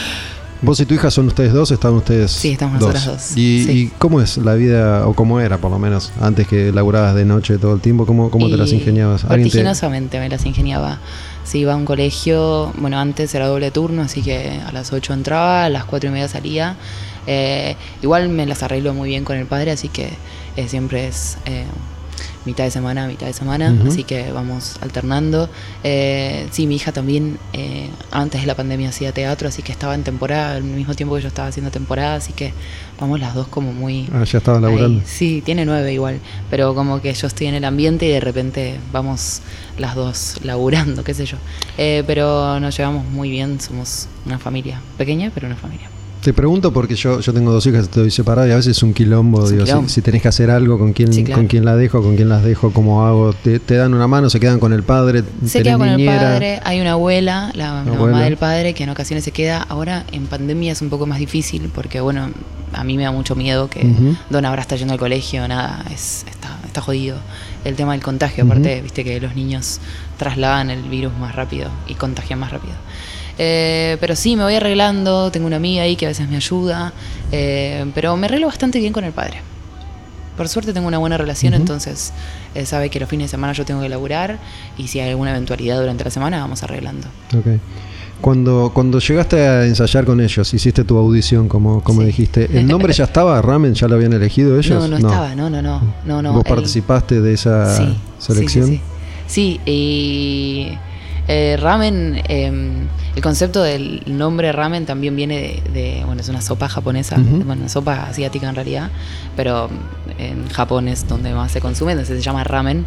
Eh, y es como muchos ingredientes con diferentes eh, esencias y diferentes sabores que dentro de un lugar hacen que eso sea explosivo, ¿no? Que el ramen es como delicioso y de repente tenés un fideo que tal vez no tiene tanto gusto, pero el caldo es increíble, el condimento es increíble, el picante te la hace volar, no sé, es como eh, decidimos que sea ramen más por ese concepto y además porque sonaba lindo, ramen.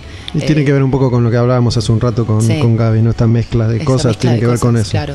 Yo siento que también eh, los chicos venían con algo muy, muy estipulado y ya como muy eh, formado de decirse, que admiro mucho cómo trabajan porque son unos santos, o sea, tienen mucha, mucha conciencia, están, son muy terrenales. Y yo tal vez vine tipo, ¡ah! Hagan esto, me gustaría que hagan esto, pero no. Y las letras también, eh, así que siento que, que Ramen nos, nos identifica muy bien. con esto de los condimentos y, y la, la combinación de cosas explosivas. Hoy en día, como, como dije hace un rato, estamos grabando el 15 de abril. Lo, lo repito porque no sé cuándo cada persona va a escuchar este, este episodio. Pero venían ensayando, podían ensayar, ensayaban los cuatro, estuvieron los cuatro juntos en un lugar ensayando Eh, poco, nunca. Ensayamos eh, mientras componemos, no, nunca ensayamos así en sala porque fueron pasando todas estas eventualidades. Eh, creo que cuando filmamos los videos fue cuando nos mirábamos, che, estamos los cuatro con los instrumentos, estamos acá, estamos sintiendo algo, una vibra que se siente muy bonita, nos sentimos muy bien los cuatro juntos, nos morimos de risa, la pasamos bomba. Pero nunca estuvimos en un ensayo así de banda que, que se nos, nos encantaría. Pero por esto, por la puta pandemia. ¿Los cuatro COVID. tuvieron COVID? Eh, no, él está. eh, no sabemos todavía. Igual no sabemos si lo tuvo o no. No, No, no, no nos dimos cuenta. No nos dimos cuenta. ¿Vos sí? Tal vez lo- yo sí tuve. ¿Y Sí, cómo, sí, cómo fue? Y la pasé medio mal.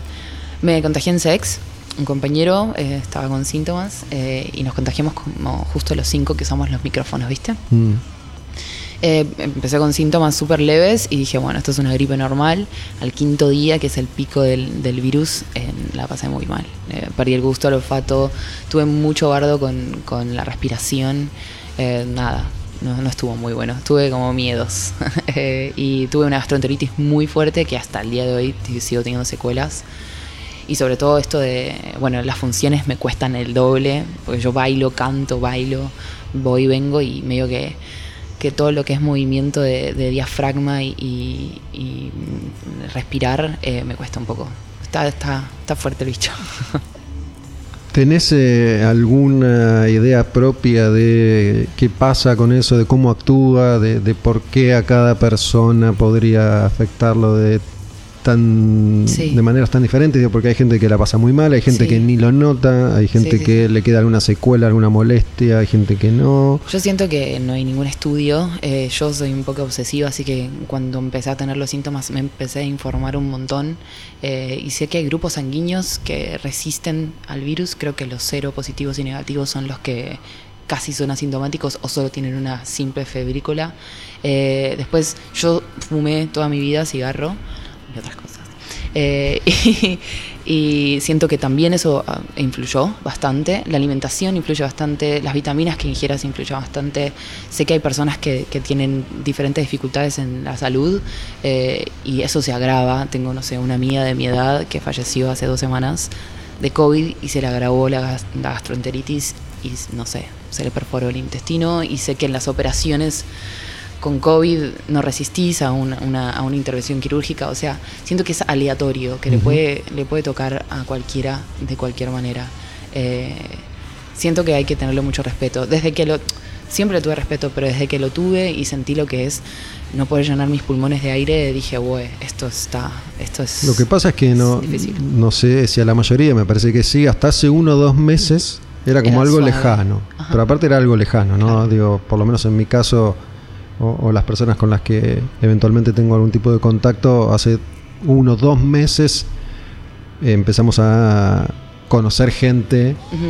Sí, que cada vez más tiene cercanos. y tuvo, y bueno, ahora ya es mucho más común. Sí, sí, sí. Digo, hasta hace, hasta hace dos meses yo no, no había conocido a nadie que hubiera tenido ni cerca, ni familiar, ni amigo de amigo, casi nadie por lo menos. No, porque los contagios ahora... Siento que la segunda cepa es una segunda... Estamos en la New Wave. oh. En la New Wave. Eh, pero sí, ¿no? Que siento que, que, que hay muchos contagios. Yo siento también que eh, el 90%, 100% de la población en algún momento se tiene que contagiar. Porque es de, un- de la manera en, en la que se estudia el virus también, ¿no? Porque no hay mucha información, no hay muchas curas, no hay muchos medicamentos. Bueno, la vacuna no sabemos si hace efecto, si no hace efecto. Es como hay muchísima incertidumbre y esa incertidumbre se traslada a lo emocional y esa incertidumbre se traslada a lo económico. Es como una bola de nieve. No, por eso hay mucha gente que está más convencida que como todo lo emocional es realmente lo que, Lo que influye. lo que tiene que ver a la hora de cómo reacciona cada persona en Puede ser. particular. ¿eh? Yo en ocasiones, eh, no sé, hice terapias de biodecodificación, por ejemplo, ¿no? Siento que el virus es el virus que está. Siento que también, también eh, yo en un momento del virus anímicamente no estuve bien porque no podía respirar, qué sé yo.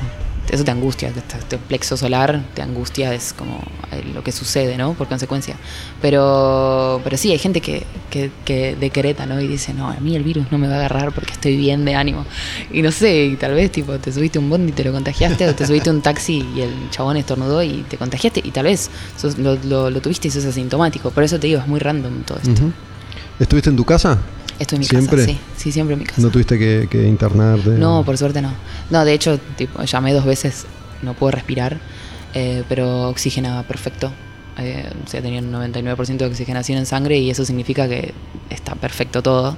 Pero no sé, el bicho es muy, muy loco y Bueno, yo hace no sentir. aprovecho y comparto mi, mi experiencia, que no, no es tan interesante como la tuya, pero como estuve en contacto con una persona que dio positivo, yo no tenía, no tenía síntomas, tenés que esperar una Cinco semana, días. Cinco días, siete días para, para testearte. Fui a uno de estos lugares que detectar, ¿no? Que, que tiene el gobierno en distintos eh, barrios y me tocó hacer el test de saliva Ah, mira. que hasta ese momento no sabía que existía y te dan un tachito, un frasquito de plástico y tenés que escupir tipo Un montón medio, sí, sí, medio centímetro de saliva más o menos, así que estás un ratito y la persona que recibe el frasquito lo rotula con un sticker que tiene tu nombre, tu DNI, tu teléfono y lo mete en un tacho más grande con una bolsa donde hay cientos de frasquitos que se pierden, como Sí. el mío. Como el tuyo. Digo, ¿Se perdió? Sí, supongo porque todavía no sé el resultado. No, la puta madre. Lo que pasa es que yo siento, ¿no? Que hay una cantidad de personas que también eh, estuvieron en contacto, son asintomáticos o no tuvieron ningún síntoma y es un montón de gente. Creo que le hacen el, el- el test a la persona que tiene el síntoma para verificar si es Sí, el COVID. digo, el que no tiene también, en mi caso yo no tenía y bueno, lo que hice fue saber. esperé, ya pasaron los 15 días del contacto, como no tuve síntomas, Ya está, empecé a moverme Sí, claro. de, de nuevo, pero bueno, entiendo que es un caos, ¿no? Es un caos. Digo, la cantidad de, de estudios diarios que deben tener que hacer, que no sé cómo los hacen ni en qué circunstancias. Yo siempre me hisopé. De hecho, en temporada nos hisopan eh, cada 10 días ahí en el Colón. Viste que el Colón ahora es como un centro de hisopado. Ujú. es un flash. La gente Colón está muy enojada, por lo que sé. Eh, pero hisopan a todos los artistas que están en temporada o están haciendo televisión, por ejemplo. Entonces hay una masividad de hisopados, pero sí es tipo el hisopado que se te mete hasta acá arriba y es bastante ¿Es molesto? Sí, ¿Doloroso? a mí me molesta siempre. Es como va muy al fondo. Como que va a la pared de acá atrás. No es que te pasan acá arriba, va como así, ya, derecho para atrás. Medio perpendicular. Horrible. Directamente. Una fea experiencia. Volviendo, volviendo a la, a la música, Sí. ¿no? También me parece que está bueno conversar esto porque cualquier persona Escucha, está atravesando sí. lo mismo que Por estamos digo, atravesando todos. Es un virus que es muy random Claro. y a veces las experiencias ajenas sirven. Eh, ¿Vos participaste de la de las de la composición de las letras? Eh, de- a partir Gaby. de Loop, sí. A partir de ahí. Sí. ¿Habías escrito letras de canciones antes? Sí, había escrito, sí, sí, sí, sí, claro. Sí, siempre compuse para mí, mi viola y solita. He tenido algunas bandas así, eh, dos cantantes, eh, banda de chicas tal vez, y eh, eh, compuse, sí. Me gusta, me gusta componer. Soy un poco enroscada para componer. Estás diciendo eso varias veces de vos misma. Soy enroscada. Pero enroscada buena onda, ¿no? ¿Te, te decís el viejo? Me digo el viejo, Te sí. decís el viejo. Sí, me considero un viejo. Mis amigos me dicen el viejo. Bueno, vieja no sos, digo, ¿por qué? ¿A, a qué viene lo de- No sé, viejo, porque nos decimos como viejo, vieja Quedó. entre todos y quedó. Y, y, y sí, a veces me considero un poco viejo. Siento que tengo un alma vieja. No vieja, sino viejo. Viejo directamente. un viejo gay, le diría yo. Un viejo gay. ¿Por qué? no sé, qué sé yo. Quedó ahí. Quedó ahí. Me gusta igual. En otra me vida, siento un viejo en gay. vida fuiste un viejo gay. Seguramente. o en esta, no sé. Bueno, te pregunto para, para cerrar la charla, gracias por, por haber venido. Fue, fue también este un, Gracias a vos. un experimento nuevo, como tantos experimentos que, que voy haciendo en lo que me toca. Eh, porque bueno, teniendo en cuenta cómo es este espacio, que no es un estudio de radio, es, es una taberna y, y se montó este estudio que es muy lindo, está muy bien, pero solamente hay dos micrófonos. Eh, y, y tratando de no juntar mucha gente. Eh, en este caso me parecía que estaba bien, porque bueno, yo a Gaby lo conozco, pero me, me gustaba la idea de tener eh, la, la versión de, alguien que ya venía haciendo música y ellos tres se conocían, vos vendrías a ser el viejo nuevo en El este caso. Este, así que bueno, gracias por, por haber venido. Gracias a vos. Y lo que te pregunto es esto, digo, eh, no sabemos, la verdad es que no, no sabemos. Si, si habíamos empezado a, a programar y a proyectar un poquitito eh, hace, hace dos semanas atrás, hoy de nuevo entendemos que, Que no. que no se puede. Eh, ¿cómo, ¿Cómo estás vos plantada hoy con tu experiencia, con tu hija, con, con la banda, con, con la obra que no puede seguir? Y Eh, hay mucha más incertidumbre, porque siento que no sabemos hacia dónde vamos a ir y cuándo va a terminar esto, porque siempre pensamos que había un final pronto y de repente ahora no, no vemos la luz al final del, del pasillo. Eh, pero no, nada, yo siempre soy muy optimista, eh, así que nada, veremos cómo, cómo fluye todo esto, estaremos en la casa, eh, jugaremos un montón con mi hija y compondremos un poco más. Que ahora hay más tiempo. ¿Qué, qué, qué futuro, qué futuro post-apocalíptico elegirías? ¿no? Digo, Walking Dead, Soy Leyenda, 1984, Soy El Leyenda. Paraíso Perdido, eh, Invasión Zombie. Soy leyenda me da miedo porque está el solito.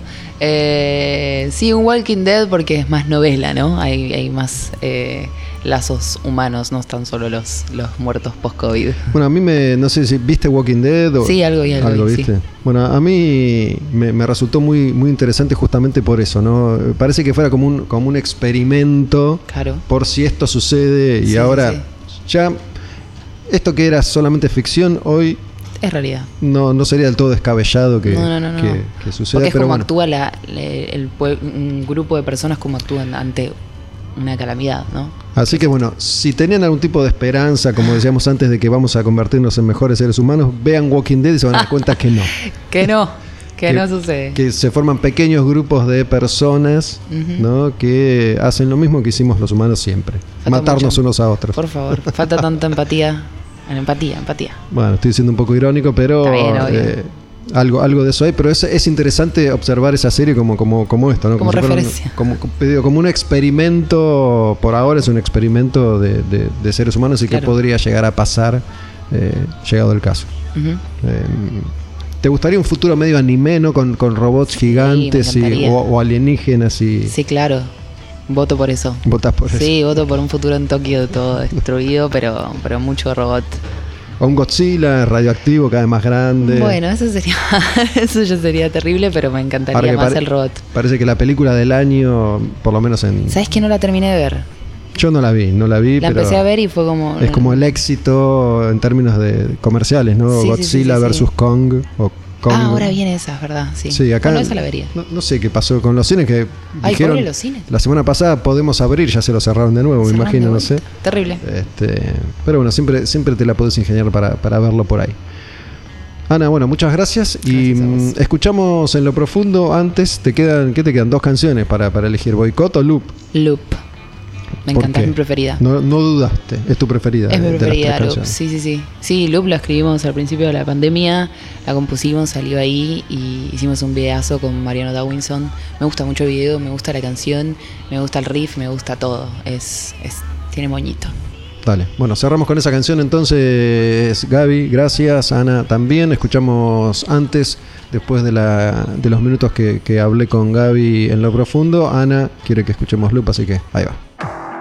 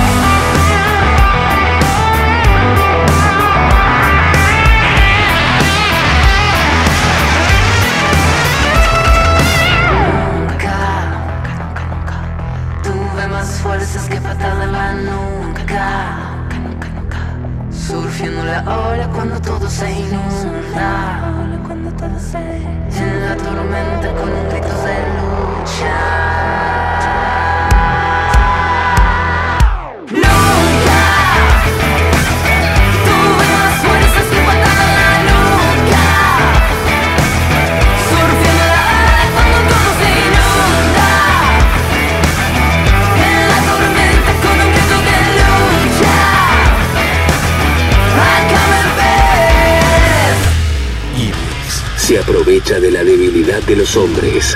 Ángel que desobedece a Dios. Víctima del libre albedrío. Al demonio con el diablo. Puro heavy metal.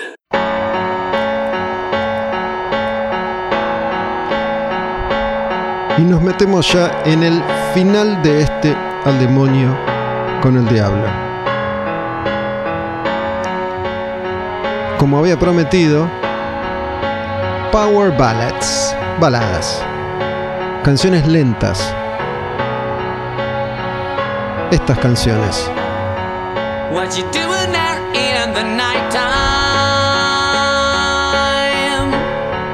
Why'd you call on me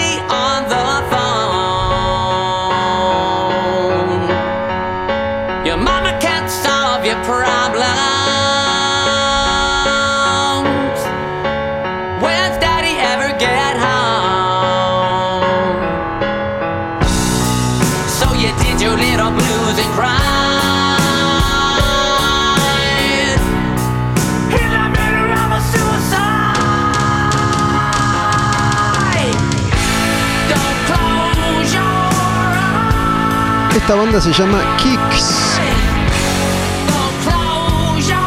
con X al final. Y la canción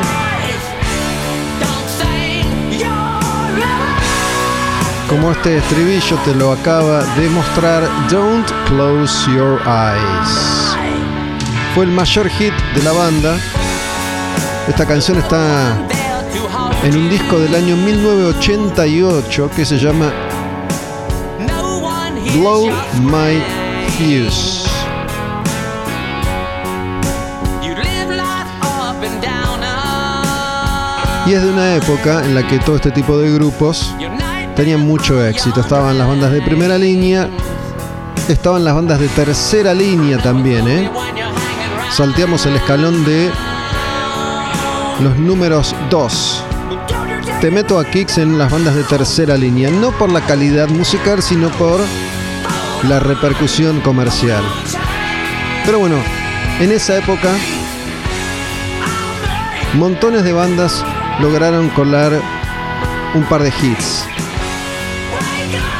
Don't close your eyes.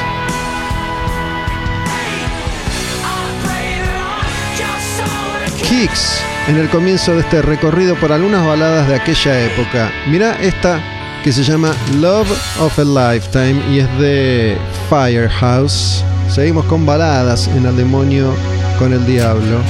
Y como les dije, no vamos a ir con Still Loving You de Scorpions. No. Esta se llama Amor de mi vida. Love of a Lifetime. Firehouse.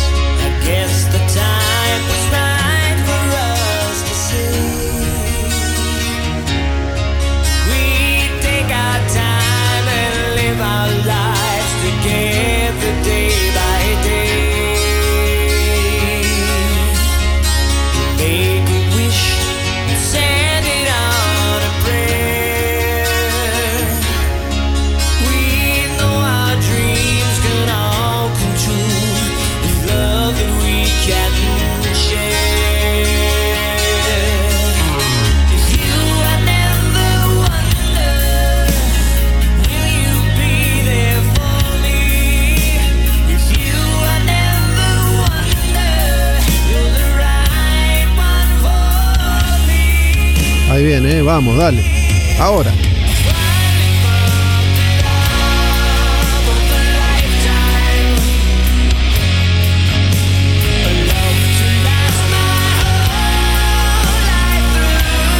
Como, como pasó con eh, tantos grupos, como sucedió con tantas bandas de esa época, aquellos que llegaron un poco tarde, de hecho Firehouse saca su primer disco que se llama Firehouse y es el que tiene esta canción en el año 1990. Muchas de estas bandas que llegaron un poco tarde tuvieron éxito más que nada con algunas baladas.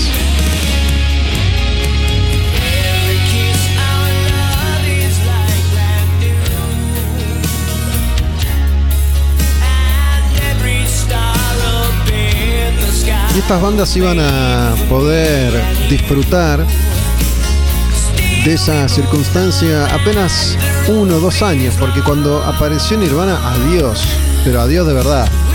Si bien todas estas bandas en la mayoría de los casos continuaron, continúan o regresaron mucho después, la verdad es que estamos acá en sus mejores momentos.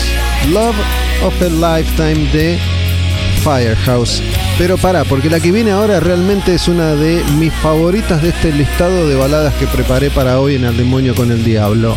Se llama Burning Heart, esta canción, y es una belleza. La banda Vandenberg. Que era y volvió a ser hace poco la banda de Adrian Vandenberg. Fue compañero de David Coverdale en la época de oro de Whitesnake, en la era 1987 Slip of the Tongue. Does it feel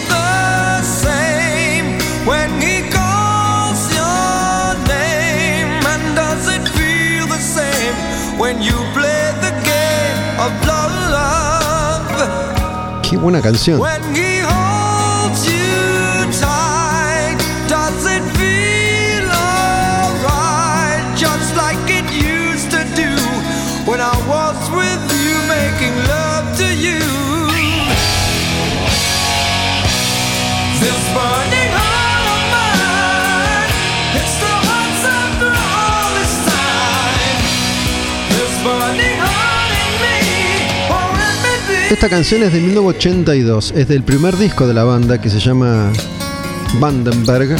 Y Vandenberg era una banda de Holanda.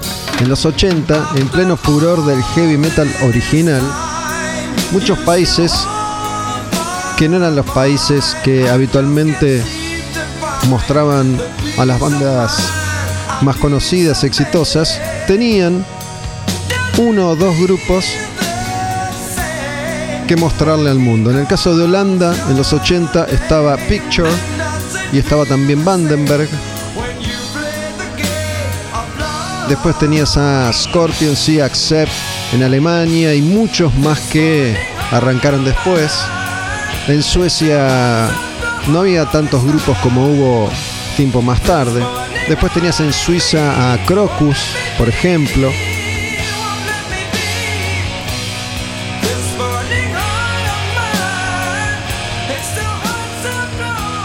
Burning Heart, Vandenberg. Power Ballads en el cierre de este al demonio con el diablo. La que viene ahora es de House of Lords y se llama Can't Find My Way Home. No puedo encontrar el camino a casa.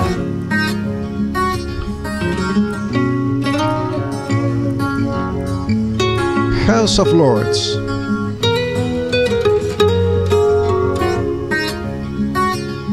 Come down off your throne, leave your body alone. Somebody must change. Esta banda americana Are the reason I've been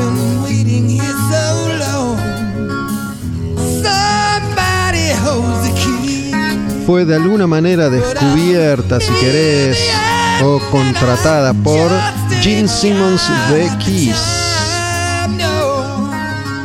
Y era la banda de un tecladista llamado Greg Giuffria, que había estado antes en otros dos grupos más o menos reconocidos. Angel,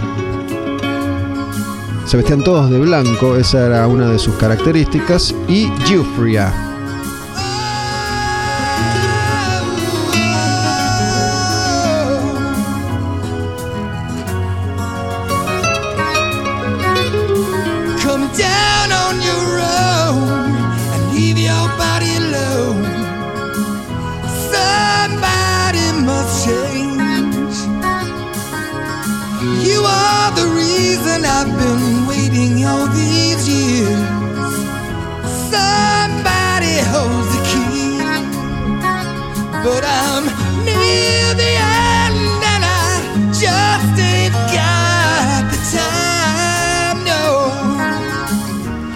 Esta canción está en el segundo disco de House of Lords que se llama Sahara y salió también en el año 1990.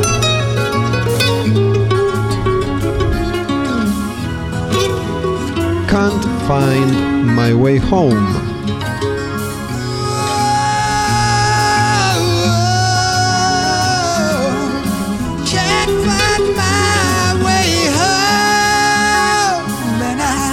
La canción que viene ahora es una propuesta que acepté de alguien que me escribió un mensaje directo a mi cuenta en Instagram, Olmedo Gus.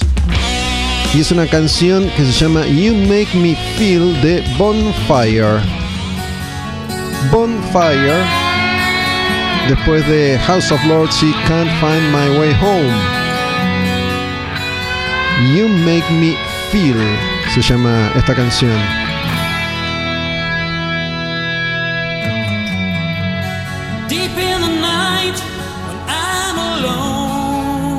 Escuchen el acento. my heart starts to burn cause I feel for you. Alemanes.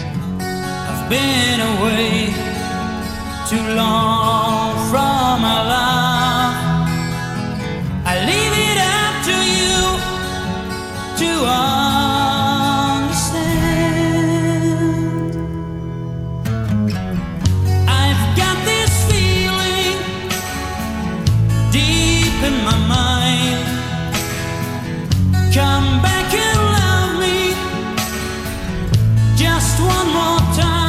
You Make Me Feel está en su primer disco del año 1986 que se llama Don't Touch the Light.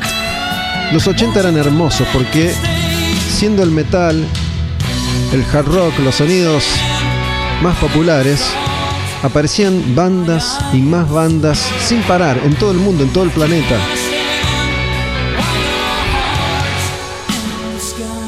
Uno, si realmente se apasionaba con esto, podía sumergirse en un océano interminable de bandas y de lanzamientos y de discos. Bonfire es un grupo que aún existe, una banda alemana que nunca dejó de funcionar y que debutaba en este 1986 Don't Touch the Light y esta canción, la balada You Make Me Feel, que es la canción o una de las canciones más populares de ellos.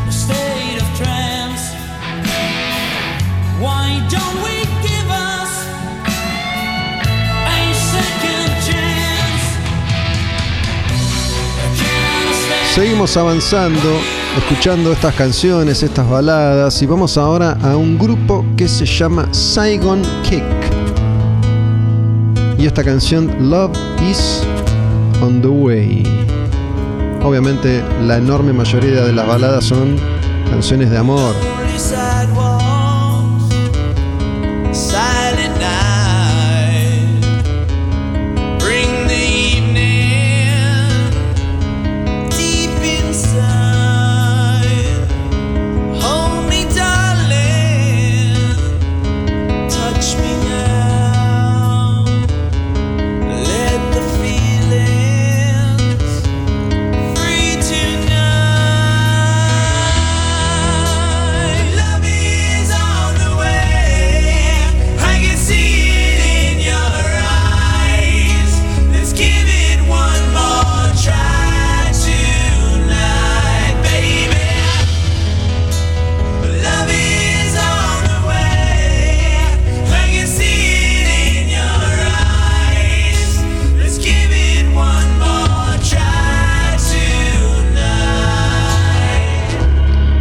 Esta canción se llama Love is on the Way, está en el segundo disco de Saigon Kick.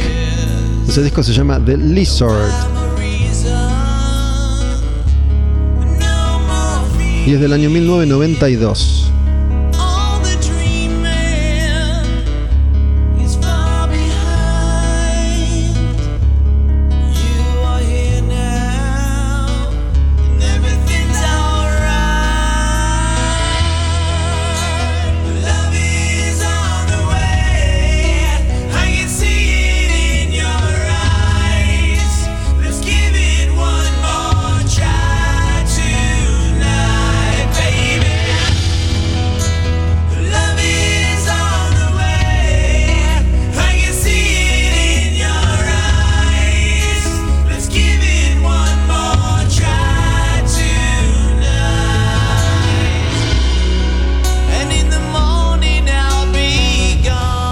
Entonces seleccionar un puñado de canciones, de baladas, que no fueran las más obvias, las más conocidas, para tener la chance de descubrir a otros artistas que no han sido precisamente los más populares de todos.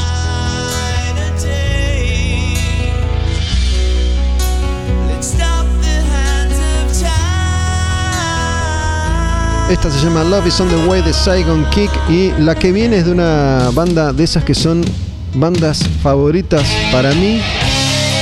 Esas bandas favoritas, pero bandas oscuras, bandas que no son conocidas, que no son populares, que la mayoría de ustedes, me parece, nunca antes había escuchado. Este grupo se llama Icon. Icono, Icon.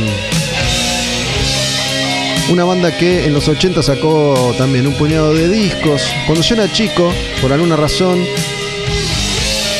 Icon tuvo mucha difusión en lo que era la tele de entonces.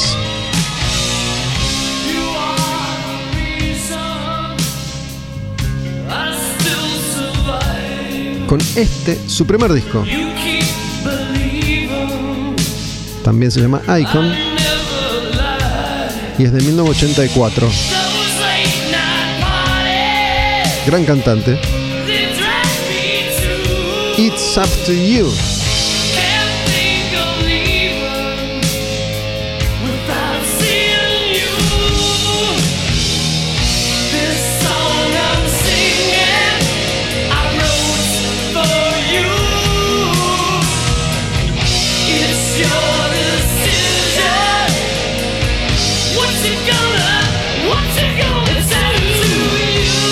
Este disco de hecho se había editado en Argentina, yo me lo compré, tengo la versión nacional de Icon, el debut de esta banda que se llama Icon, que termina con esta canción, termina con una balada el disco, It's Up to You.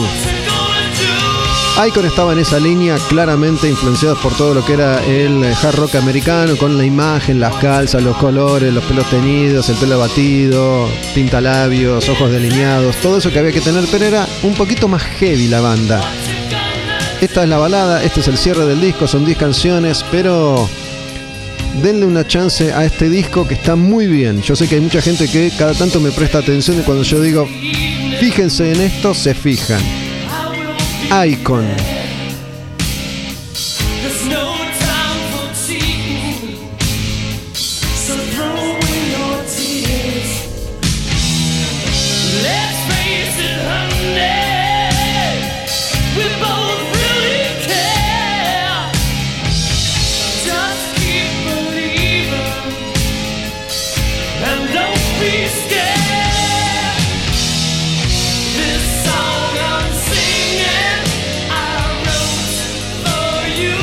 Baladas en esta etapa final de Un Nuevo al Demonio con el Diablo. Estrenamos cada domingo 22 horas en la plataforma tabernaudinlive.com.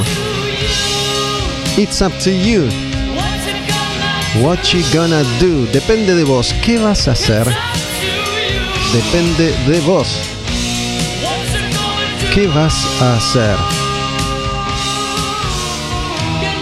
Todos los programas disponibles en Spotify los buscan en esa plataforma como Al Demonio con el Diablo o Taberna Odin Live.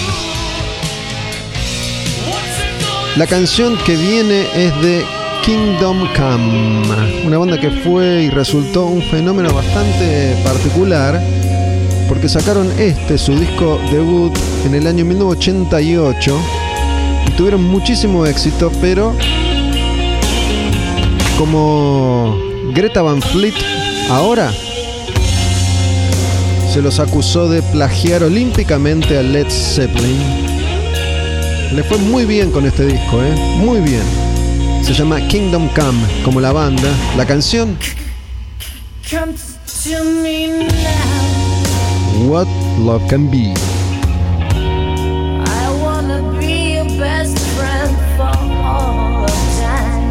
Parece a Robert Plant, ¿no? I wanna be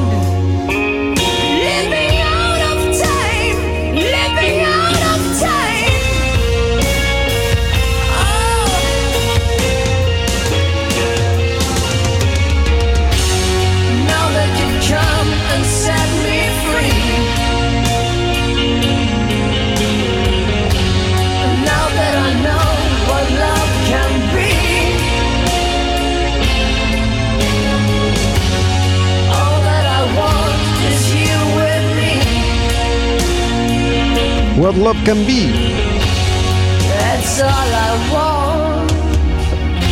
Kingdom Come en Al Demonio con el Diablo.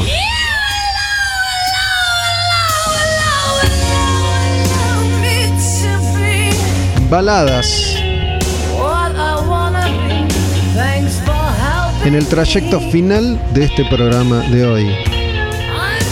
La canción que viene se llama House y es de Faster Pussycat. Volvemos a ese sonido más típicamente americano, una de esas bandas influenciadas por aquel hard rock de Los Ángeles y un poco de ese Guns N' Roses original. Esta canción se llama House of Pain. La banda es Faster Pussycat. Y esta canción está en un disco que se llama Wake Me When It's Over del año 1989. A dos años de Appetite for Destruction. Es el segundo disco de Faster Pussycat.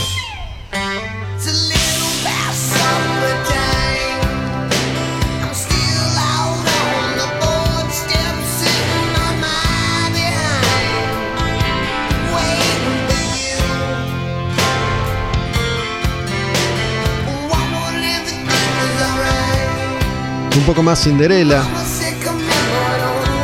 un poco más Aerosmith.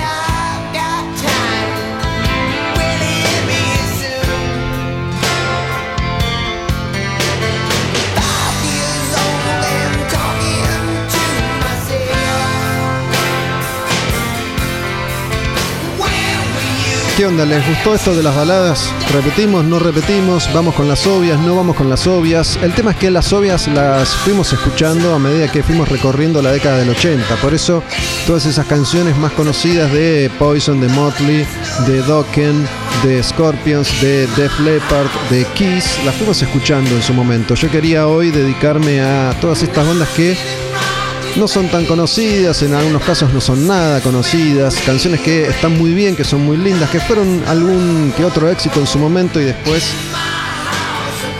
y después les han permitido seguir a estos grupos tocando en vivo con mayor o menor repercusión, pero en la mayoría de los casos hasta el día de hoy. Quedan un par más antes del cierre. Soy Gustavo Olmedo y como cada semana les traigo al demonio con el diablo desde acá, desde Taberna Odín, bar, cervecería en Palermo, Támese Honduras en la esquina. Está la sucursal en Devoto también. Pasen mientras haya vida en el planeta y disfruten de, tal vez, qué sé yo, no sé, las últimas cervezas de la existencia, del ser humano sobre la Tierra. House of Pain, Pa- Faster Pussycat, en Al Demonio con el Diablo. Y esta próxima canción es de Danger Danger. Se llama One Step from Paradise. Y otra banda de esa línea de bandas de fines de los 80. Bandas que se formaron soñando con ser los próximos Motley Crue. Danger Danger. Y esta canción, One Step from Paradise.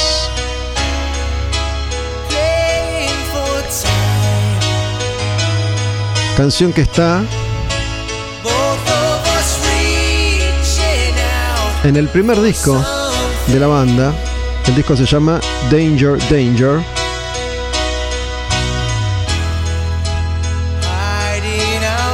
Y era el sonido popular de esa época.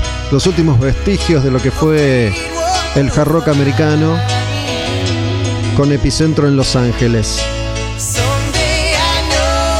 Era casi obligatorio tener una o dos baladas por disco en aquella época.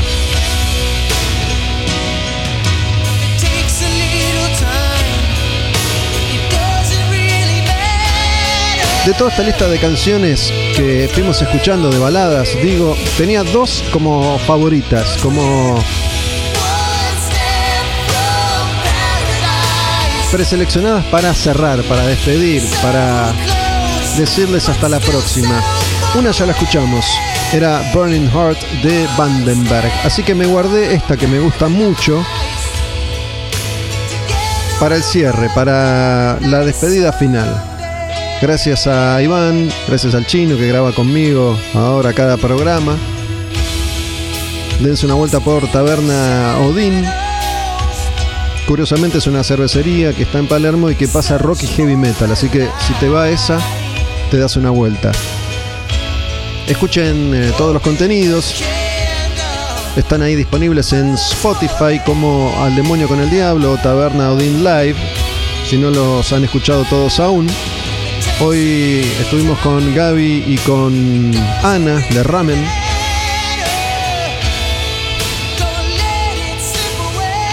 Y ahora sí, eh, tengo que decirles que la próxima vez cerramos 1990, se termina ese repaso de canciones. Fue lindo mientras duró. Nos vamos entonces con esta última canción que había elegido especialmente. Es una canción de Great White que se llama Save Your Love. Del disco Once Beaten. Otra banda americana. Todo lo que vengo diciendo, aplíquenlo acá también. Save Your Love.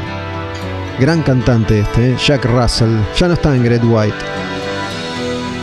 Año 1987 este disco. Once Beaten.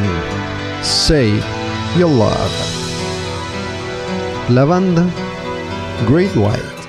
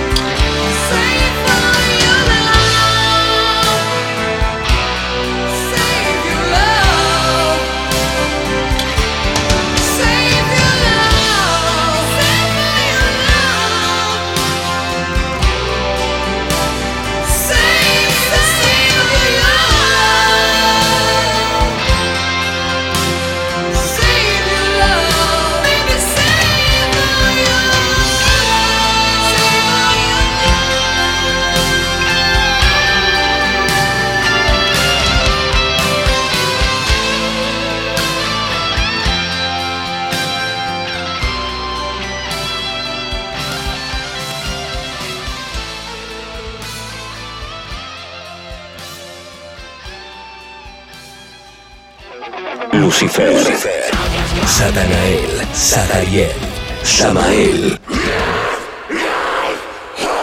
Expulsado del cielo, trajo muerte al mundo.